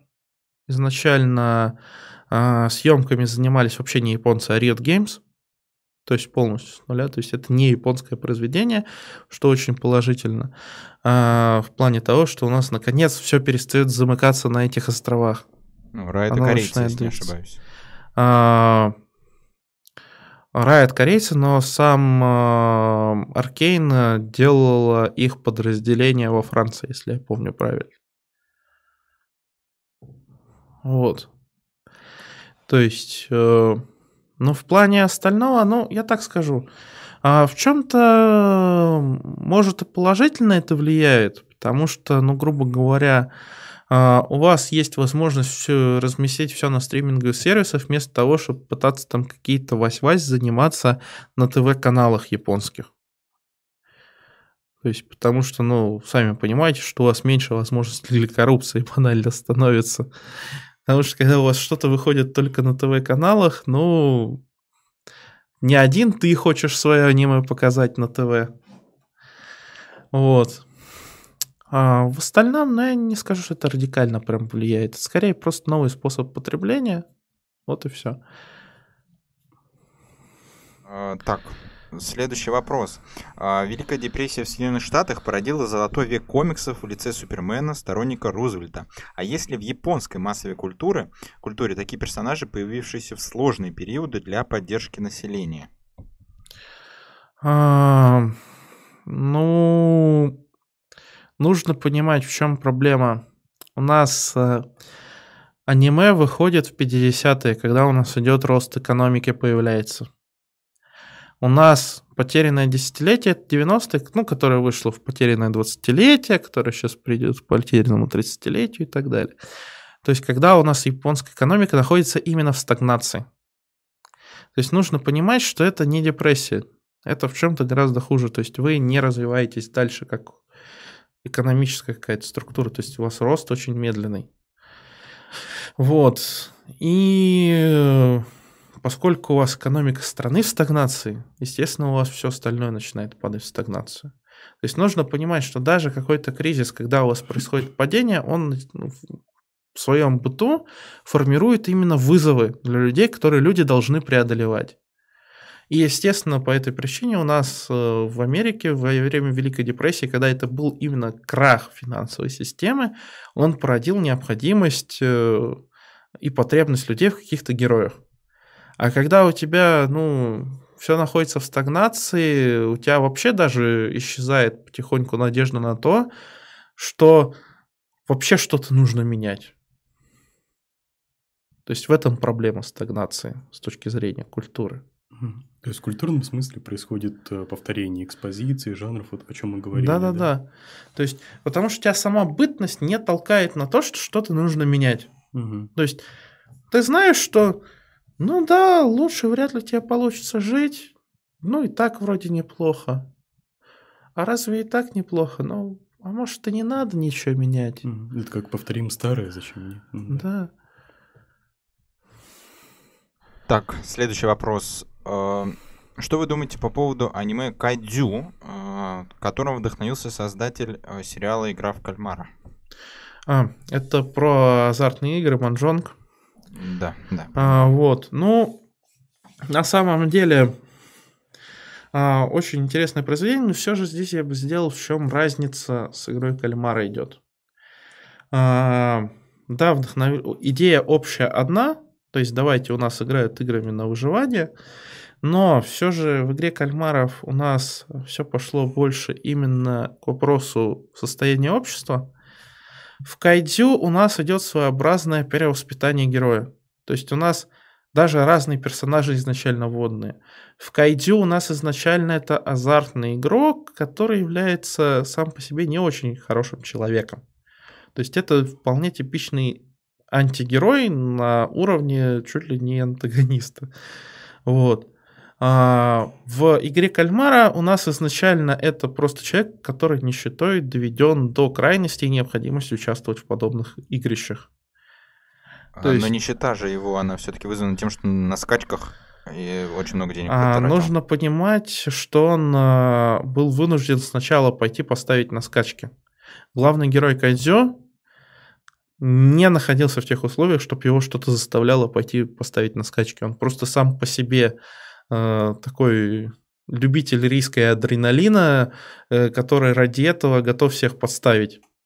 И на самом деле у нас как раз в конце Кайдзю вот как раз и переходит слом героя, то есть что он понимает, что он неправильно поступает, и поэтому он потом возвращается в эту игру, чтобы, по сути, вытащить оттуда других людей. То есть у нас, по сути, это именно вот так вот своеобразно переход из антигероя в героя. А в игре кальмаров у нас изначально герой. И он героем остается. У нас именно идет перелом, а своеобразный а, его а, методов воззрения, то есть того, что не нужно терпеть. То есть у нас сначала самого герой терпит обстоятельства лишения, думает, что достаточно просто стараться. Вот. И в этом, то есть ключевой момент, ну, кроме самих игр, то есть, да, там есть похожие тропы, но нужно понять, что это похожие именно тропы. То есть так можно вообще сказать, что да, игру кальмаров просто списали с Форта Боярд.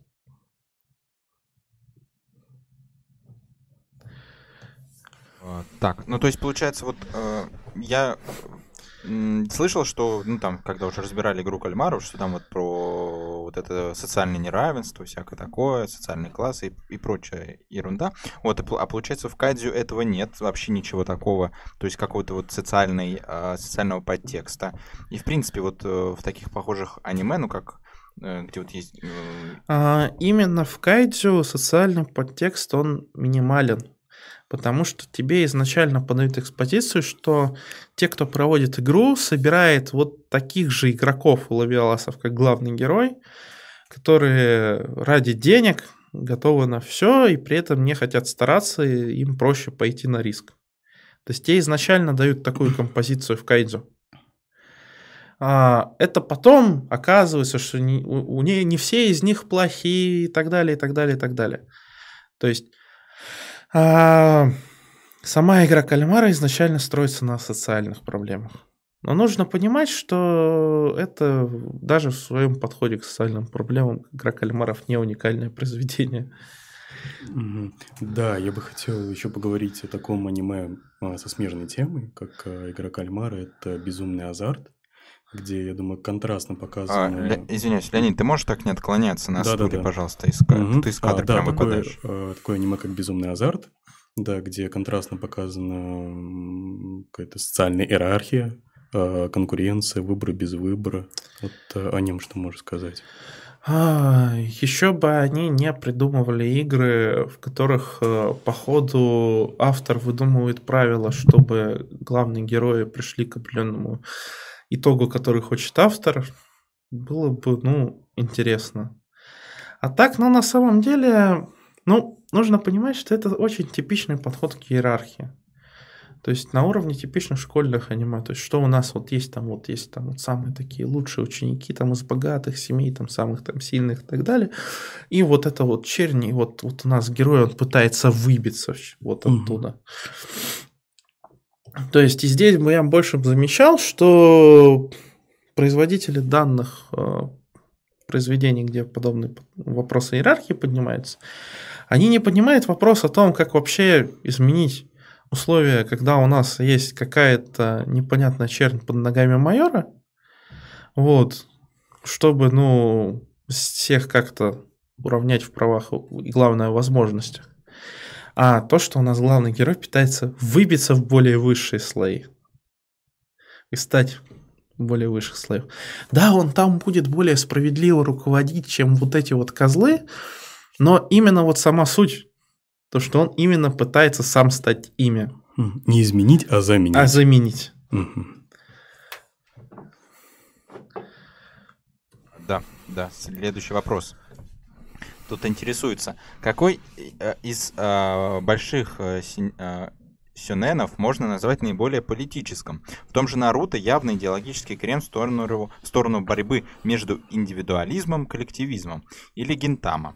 Ну да, гентами это, кстати, очень э, много есть, но нужно понимать, что это больше идет остатки вот старого вот этого вот флера из 60-х годов Японии.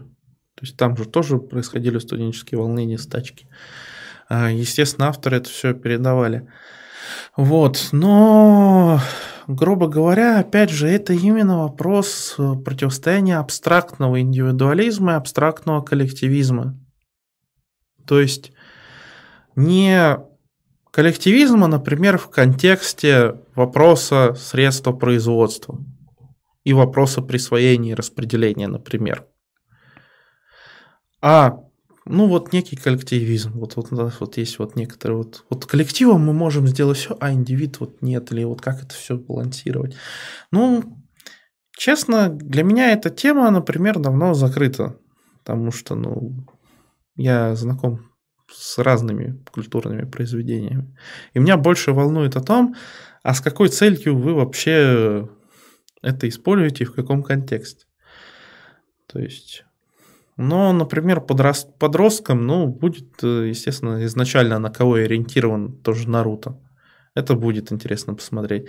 С Гентамой же все поинтереснее, потому что Гентама это своеобразный японский соус-парк, потому что, чтобы понять Гентаму, нужно знать очень много параллельных японских произведений, на которые они напрямую просто стараются, не стесняются делать отсылки.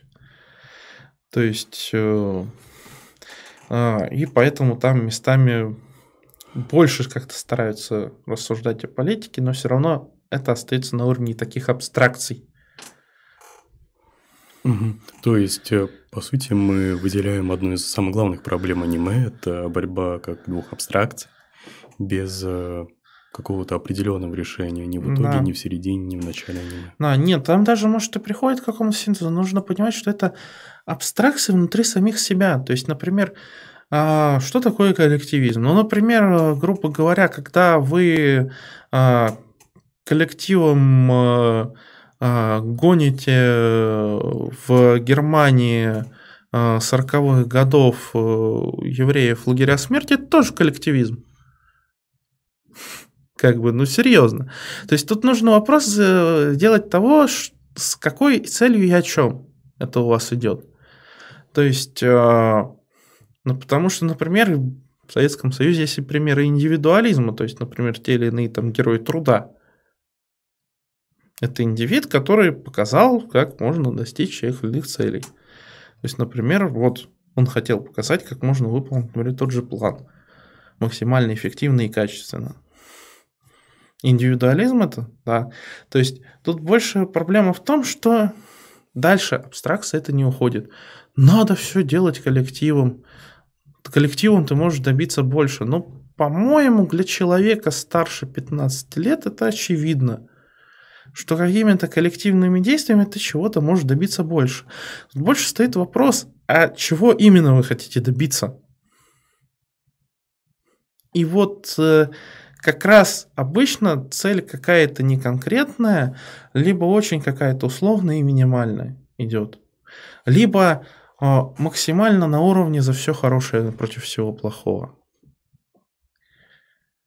Ну, то есть выходит, что э, ну, как бы каких-то таких серьезных э, подтекстов и смыслов в аниме-то особо и нет. Это просто это просто как ну такое прекрасное, ну хорошее времяпрепровождение мультика и все, больше ничего. В есть... массе своей, да. А, но я не скажу, что это плохо, потому что, ну, это продукт. А, и опять же, есть исключения, в которых ты можешь найти что-то более сложное и системное. То есть, э, например, тот же Миядзаки к вопросу экологизма он серьезно поднимает. То есть вопрос, например, противостояния режима он по-серьезному поднимает. То есть, например, в том же Порко Россо.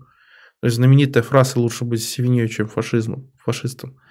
То есть, э, но нужно понимать, что э, да у нас в современной культуре в массе своей все на таких абстракциях и построено. У нас большинство сериалов это просто для приятного времяпрепровождения. У нас просто сейчас э, выросла политизированность общества, и вот особенно на Западе. И поэтому там стали больше уделять внимание политике. Там, например, современных сериалах тех же, например, супергеройских. А вот э, лет 10 э, назад оно не было таким политизированным, и политики там тоже не было, она отсутствовала, потому что политика вообще была уделом маргиналов, вообще у нас тут конец истории, уйди отсюда, что то тут придрался. Ну, можно же сказать, что аниме дает определенные предпосылки, как-то ну... касательно обходится с проблемами остросоциальными. И, грубо говоря, основная роль аниме сейчас – это наталкивать на эти проблемы. Я думаю, в нынешней ситуации и при нынешнем социально-экономическом положении а, аниме и не может давать э, Японское аниме, да решение. Но, опять же, я здесь напомню, вы не зацикливайтесь именно на анимации. Потому что, например, есть тот же комикс, там есть много на чего обратить внимание. Это раз. Второй момент. У нас есть примеры тех же, например, зарубежных работ. Вот тот же упомянутый Аркейн. Аркейн не стесняется говорить о политической обстановке в своем мире. Он просто в цвет говорит о проблематике того, что у нас, э, как ведется политика, как обстоит коррупция и так далее, и так далее, и так далее. А, и даже когда Аркейн поднимает вопрос коллективизма, он поднимает вопрос «а зачем?». То есть в данном случае конкретно он поднимает вопрос за тем, чтобы, ну, блин, жители Зауна не задыхались в ядовитых газах. Вот. И также показывает, как репрессивный аппарат это бодро давит с первых минут. Вот. А, но почему? Потому что разный социум в рамках даже одного жанра будет делать абсолютно разный культурный продукт. То есть западный социум, который сейчас максимально политизирован, а, пускай и своеобразно, он вот делает на этом акцент. Он пытается про это говорить. А, японский социум, который старается просто представлять себя достаточно очень сильно атомизированное общество и пытается уйти от проблем в своей реальной жизни максимально, насколько это возможно, он в массе своей не будет производить политизированный продукт. Китайцы вот сейчас вот, ну, посмотрим, что у них как будет. То есть, потому что в комиксах они не стесняются поднимать политику. Корейцы не стесняются поднимать политику. То есть, тот же вопрос, например, севера и юга они поднимают у себя периодически, активно. То есть, тут э, просто нужно понимать, что именно как пласт мировой культуры аниме, оно еще развивается. Именно как мировой культуры. А, это вот типичный момент того, когда у нас, как, например, было с вестернами. То есть, когда у нас есть какой-то жанр или поджанр, который вот появился исключительно в какой-то стране, был популярен и развивался, и он вышел на международный уровень. И вот здесь я больше смотрел тому, что это, как говорится, к вещи в становлении. То есть... А в плане развлечений, ну, Весь масс-продукт делается исключительно для развлечения. Так, а, такой вопрос. Почему не упомянули аниме «Тяжкий труд в подземелье»? Это очень успешное аниме с множеством положительных отзывов, при этом оно ярко показывает классовые противоречия в обществе. В нем и продажные профсоюзы, и главный герой Мещанин, который попадает в параллельный мир, угу. где становится работяга на рудниках на рудниках и через ухищрение уничтожает всех вокруг и становится монополистом. Там так много политики было и классовой пропаганды просто через край. Потому что это очень относительно недавнее произведение, и оно одно. Мы сейчас здесь говорили про общие тенденции. Это важная разница.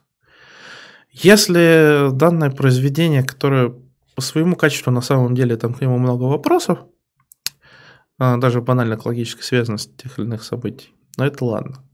Это больше специфика жанра иссякай, когда у нас пуста там придумываются навыки, способности и так далее. Отдельно, что меня в нем смутило, потому что в какой-то момент у нас начинаются с нуля скачки в будущее, а потом в прошлое.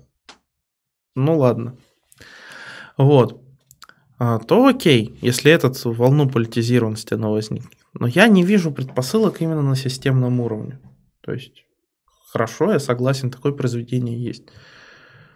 А есть упомянутый мной же «Пират Черной Лагуны», где тоже политики хватает. Но это вот единичные произведения. Так, а, а такой вопрос, вот, а как ты считаешь, а можно, ну вот э, я уже спрашивал, есть ли примеры агитации пропаганды среди аниме, а вот как ты считаешь, а можно ли использовать жанр аниме как агитацию пропаганды? То есть вот именно, ну поскольку очень много молодых людей, э, там молодых девушек, людей и, и прочих гендеров смотрит это все, вот можно ли через э, прорисовку аниме как, какие-то вот э, идеи проталкивать и вообще, ну как думаешь, будет ли это успешно, будет ли это смотрибельно?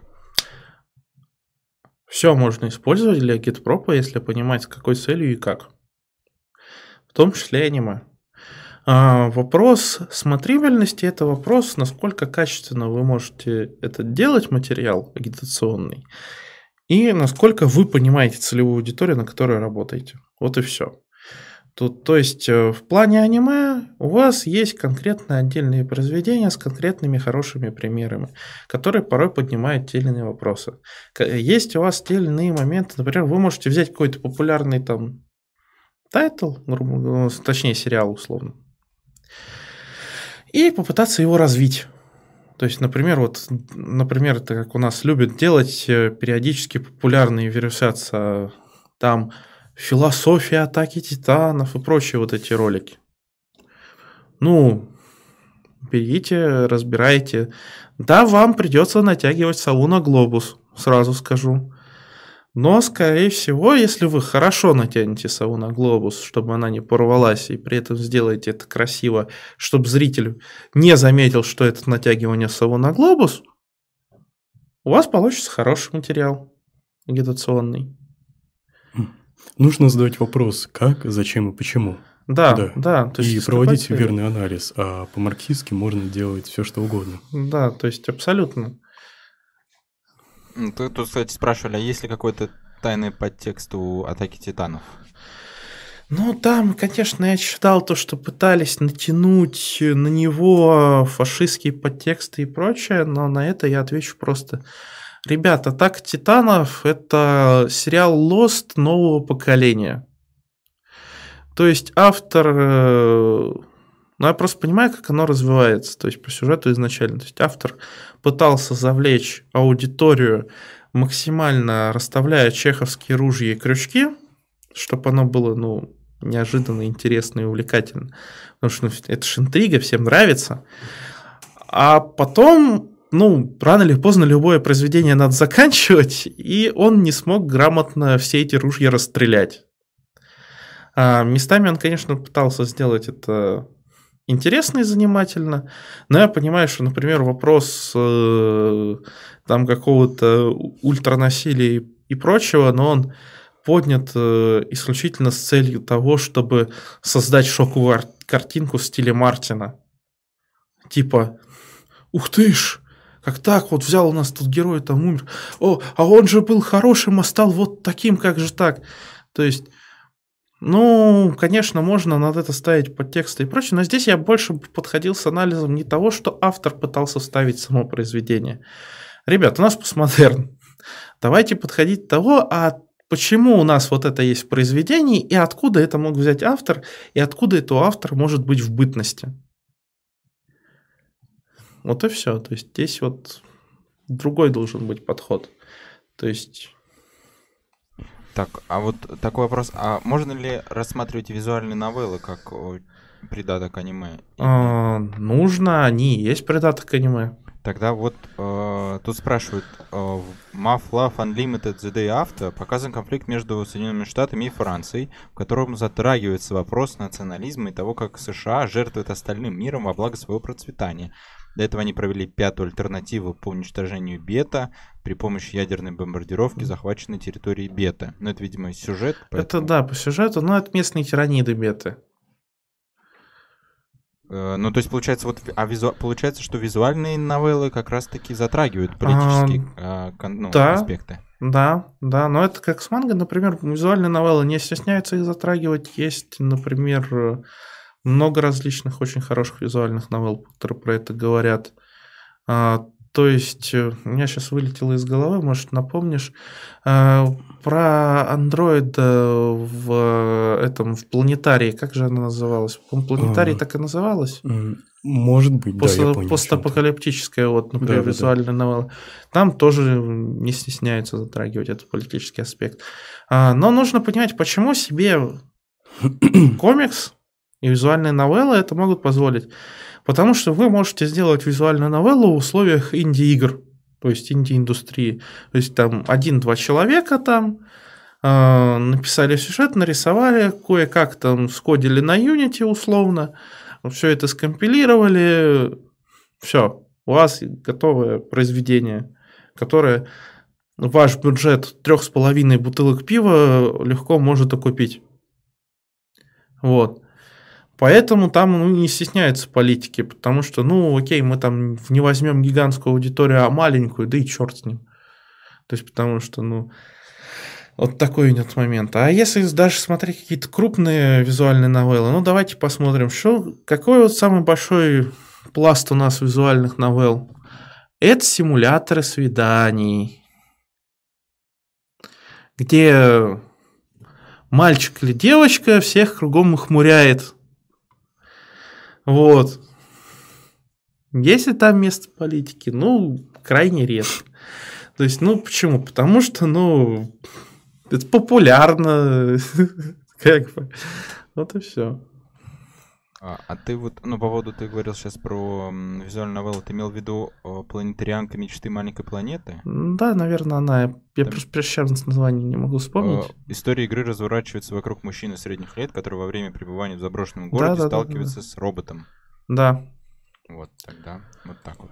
А вот, э, ну, ладно, а вот э, тут еще такой вопрос. А можно ли дать определение аниме? И вот все-таки аниме это является, оно является частью культуры или нет? А, естественно, оно является частью культуры, как и мемы, например. Мама это может не нравиться, но это часть культуры. Вот. А, в плане же определения, раньше все это было проще, это была японская анимация. Сейчас же она уже давно не только японская. И мы видим характерные именно жанровые какие-то черты стабильности. И вот здесь проблема в том, что по какому-то научному и гуманитарному я здесь видел мало работ уже в современных, которые пытались именно выделить ее какую-то специфику. Потому что до этого в основном э, все, давая определение терминологии аниме, исключительно ну, японская анимация, у которых вот есть вот это, вот это, вот это. Вот здесь же я больше бы подошел, что это скорее вот э, э, определенная стилистика уже на данный момент. Э, и в которой у нас присутствует э, в данном случае гораздо больше именно реализм в плане черт тела, то есть в отличие от другой анимации, где у нас там всякие абстракции идет, и попытка изобразить какую-то более миловидную внешность, но это даже спорно, здесь нужно подходить. То есть, по-моему, на данный момент аниме это именно стиль. Вот. А не жанр. Ну, хорошо. Ну, вот еще такой вопрос. Ну, вот смотри, а, ты вот говорил, что все-таки аниме, ну, оно зародилось там в Японии во время их экономического подъема в 50-е годы, и вот только совсем недавно оно стало, как, ну, грубо говоря, рас, распространяться по всему миру. И уже, ну, уже зарубежные такие студии поднимают какие-то острые социально-политические, там, экономические вопросы, а внутри, ну, внутри японское аниме оно не поднимается. То есть, получается, надо еще а, подождать какое-то время, и аниме уже будет таким вот э, рупором, который будет затрагивать очень важные проблемы. То есть все зависит от страны, которая его выпускает. Ну да, подождать либо социальных острых проблем в Японии, которые там стагнация, когда перейдет в кризис обвал, вот. либо когда разовьется студии в других странах, которые будут производить э, этот продукт. Вот mm-hmm. и все. Но вот, а разве вот эти переработки ужасные, которые не только среди сотрудников а, студий, но и в принципе вообще в Японии, ну, можно так сказать, популярны, это не острая социальная проблема? Это острая социальная или, проблема. Или они просто не обращают она, на нее внимания? Когда у вас те или иные произведения показывают, сами подработки активно показываются, и показывается, что это проблема, а, но проблема здесь у нас в другом Почему существует, нужно ответить вопрос переработки в Японии? Потому что, грубо говоря, у вас совершенно другая, во-первых, культура труда изначально в стране. А во-вторых, э, у вас э, э, совершенно идет другой подход изначально в плане его как оплаты, так и нормирования нужно понимать, что в самой Японии изначально не предусматривалось э, оплачиваемого отпуска. То есть после Второй мировой. То есть, когда вам выдают отпуск, это потому что компания захотела. Это не обязательно оплачиваемый отпуск. По закону вам никто ваши две недели в Японии дать не обязан. Вот. А, то есть, и нужно понимать, что есть второй момент. Из-за того, что у нас в каких условиях существовало японское общество, это в итоге привело к тому, что оно высокоатомизировано. А переработки в высокоатомизированном обществе, а, они воспринимаются как проблема индивидуальная, а не коллективная. То есть, и, естественно, люди начинают искать и отображать проблемы, выход из этой проблемы именно как индивидуальный. Как, например, с тех же аниме, с переработками мы видим, находят выход большинство персонажей. Ну, как большинство людей. Да уволься из этой черной компании, найди серую или белую. То есть, и надежда, что вот обязательно у всех так получится. Ну, а часто даже и не думают об остальном. То есть аниме ждет э, неизбежная политизация. Да, э, если, да, если, да, если ситуация в Японии не понимается, то, естественно, там нужно ждать социального и экономического кризиса, прям по-серьезному. И, естественно, это будет неизбежная политизация. Угу. И я думаю, э, такие предпосылки политизации уже есть. Это в содержании нынешнего аниме, тех тайтлов, которые мы обсуждали, которые выходят хоть и редко, но они есть, где есть, я повторюсь, те самые предпосылки на политические, в том числе, проблемы, системные проблемы.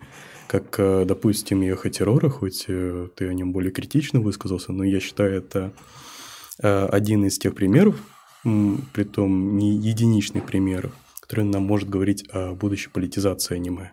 То есть, угу. я думаю, это идет по такой схеме, структуре, так скажем, сначала предпосылки, после этого уже открытая проблема, а далее решение этой проблемы. Да, я вот еще заметил, еще есть определенно начавшийся тренд политизации даже с правой стороны в аниме.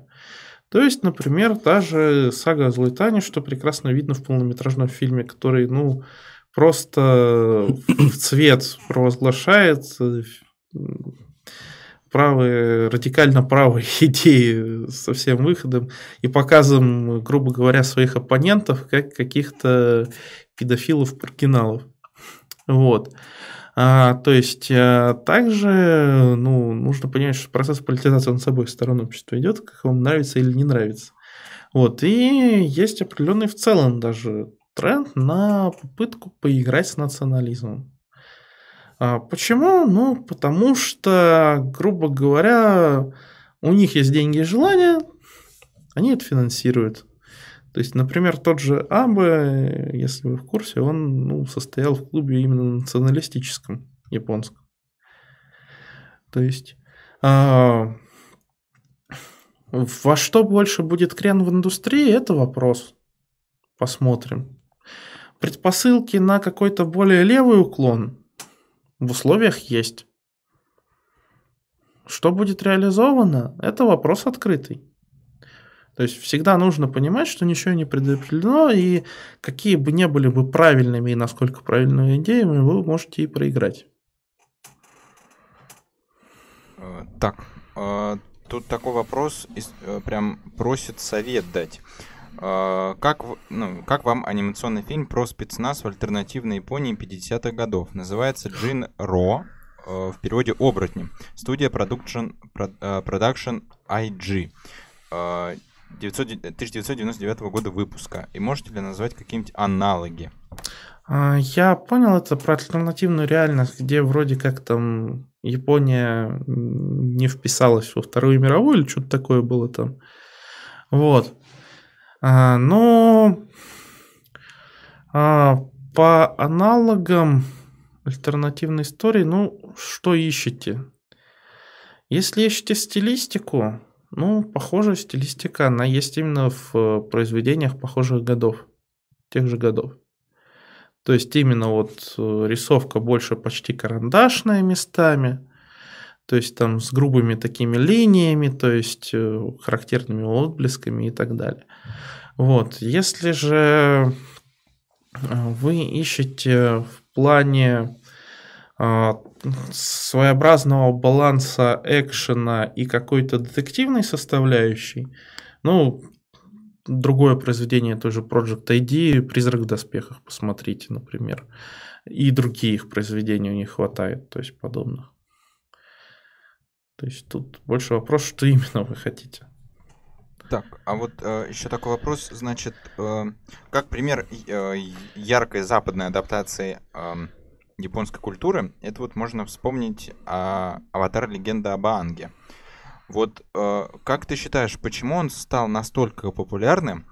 Ну, mm-hmm. его продолжение все-таки легенда о Коре не настолько популярна, а Анг настолько популярен. И вот насколько он в Японии, э, ну и в целом в Азии популярен, и считают ли его аниме? там или нет? А, ну, про Азию я здесь сейчас не так скажу, потому что я в азиатском контексте не так хорошо нахожусь. То есть я именно в том, что я именно в, в Азии не живу, чтобы знать, насколько там обсуждают. Вот, я больше изучаю Азию. Вот. А в плане же аниме, что оно или нет, ну, это старая специальная олимпиада по аватару. Я считаю, что стилистика та же, та же. Ребят, это аниме. Хватит уже отходить от того, что аниме это только то, что сделано в Японии. Вот. А, почему популярен он дико? Ну, все очень просто. Это очень качественный медийный продукт, который как раз тоже поднимает и политические тематики. То есть, в котором хороший сценарий, хорошие персонажи, хорошая игра актеров озвучки, хорошая работа аниматоров. Ну, естественно, он будет популярен, то есть, когда у него заложены все основы, плюс еще вдобавок его показывали в прям в подходящее время на, по-моему, Никелодион. Ну, очень удачное аниме, да. и в нем все есть. В нем все есть, у него были все составляющие успеха. Так, ну вопросов-то нет больше, поэтому и да мы уже за два часа зашли, поэтому я думаю, можно. А, да, я бы предложил а, некий итог сделать. То есть еще раз а, сказать о такой стилистике, о стиле как аниме, что его ждет и как мы его можем использовать как марксисты? Можем ли его использовать как инструмент? Хотелось бы э, закончить э, лозунгом, mm-hmm. так скажем. А, естественно, мы можем его использовать как инструмент. Для того, чтобы его использовать как инструмент, нужно хорошо понимать, почему оно такое, что из себя представляет. Для того, чтобы понимать его, нужно смотреть, изучать, как любой маскульт. Это к тому, что, ребят, не нужно строить из себя элитариев и гнушаться. Нет, вы должны изучать массовую культуру, если хотите понимать, о чем, чем дышат думают об, обыватели. Вот. А, и что ждет сам жанр? А, дальнейшая стагнация и упадок, и, возможно, повышение политизации, и какое-то новое развитие в итоге нового экономического кризиса, в зависимости от решения этого кризиса, либо его угасание, либо упадок, либо перерождение, но это как бывало со всеми жанрами. То есть, например, тот же нуар появился, потому что появилась Великая депрессия, и он ушел, потому что ушла депрессия. Вот. Именно как популярный жанр. А, А так, ну, ничего не предопределено, как говорится, все находится в становлении, как бы сказал профессор Попов. Да, хотел сказать большое спасибо, что Мгм. пришли на канал Рабкор. Сегодняшняя беседа получилась крайне интересной, и я думаю, это очень даже революционно э, подобные темы провести с действительно серьезным анализом и с историческими аспектами, и с новыми тенденциями, чего это ждет и что мы имеем сейчас. А по поводу аниме-индустрии, аниме-стилистики, я бы хотел сказать от себя, что все можно делать по-марксистски, Главное иметь э, при себе грамотный анализ и критическое мышление. Да? А, Зрителям бы хотел а, сказать, что надо не забывать ставить лайки, проявлять активность, писать позитивные комментарии и оставайтесь на канале Рабкор. До следующих трансляций. Всем спасибо. Ну, До свидания.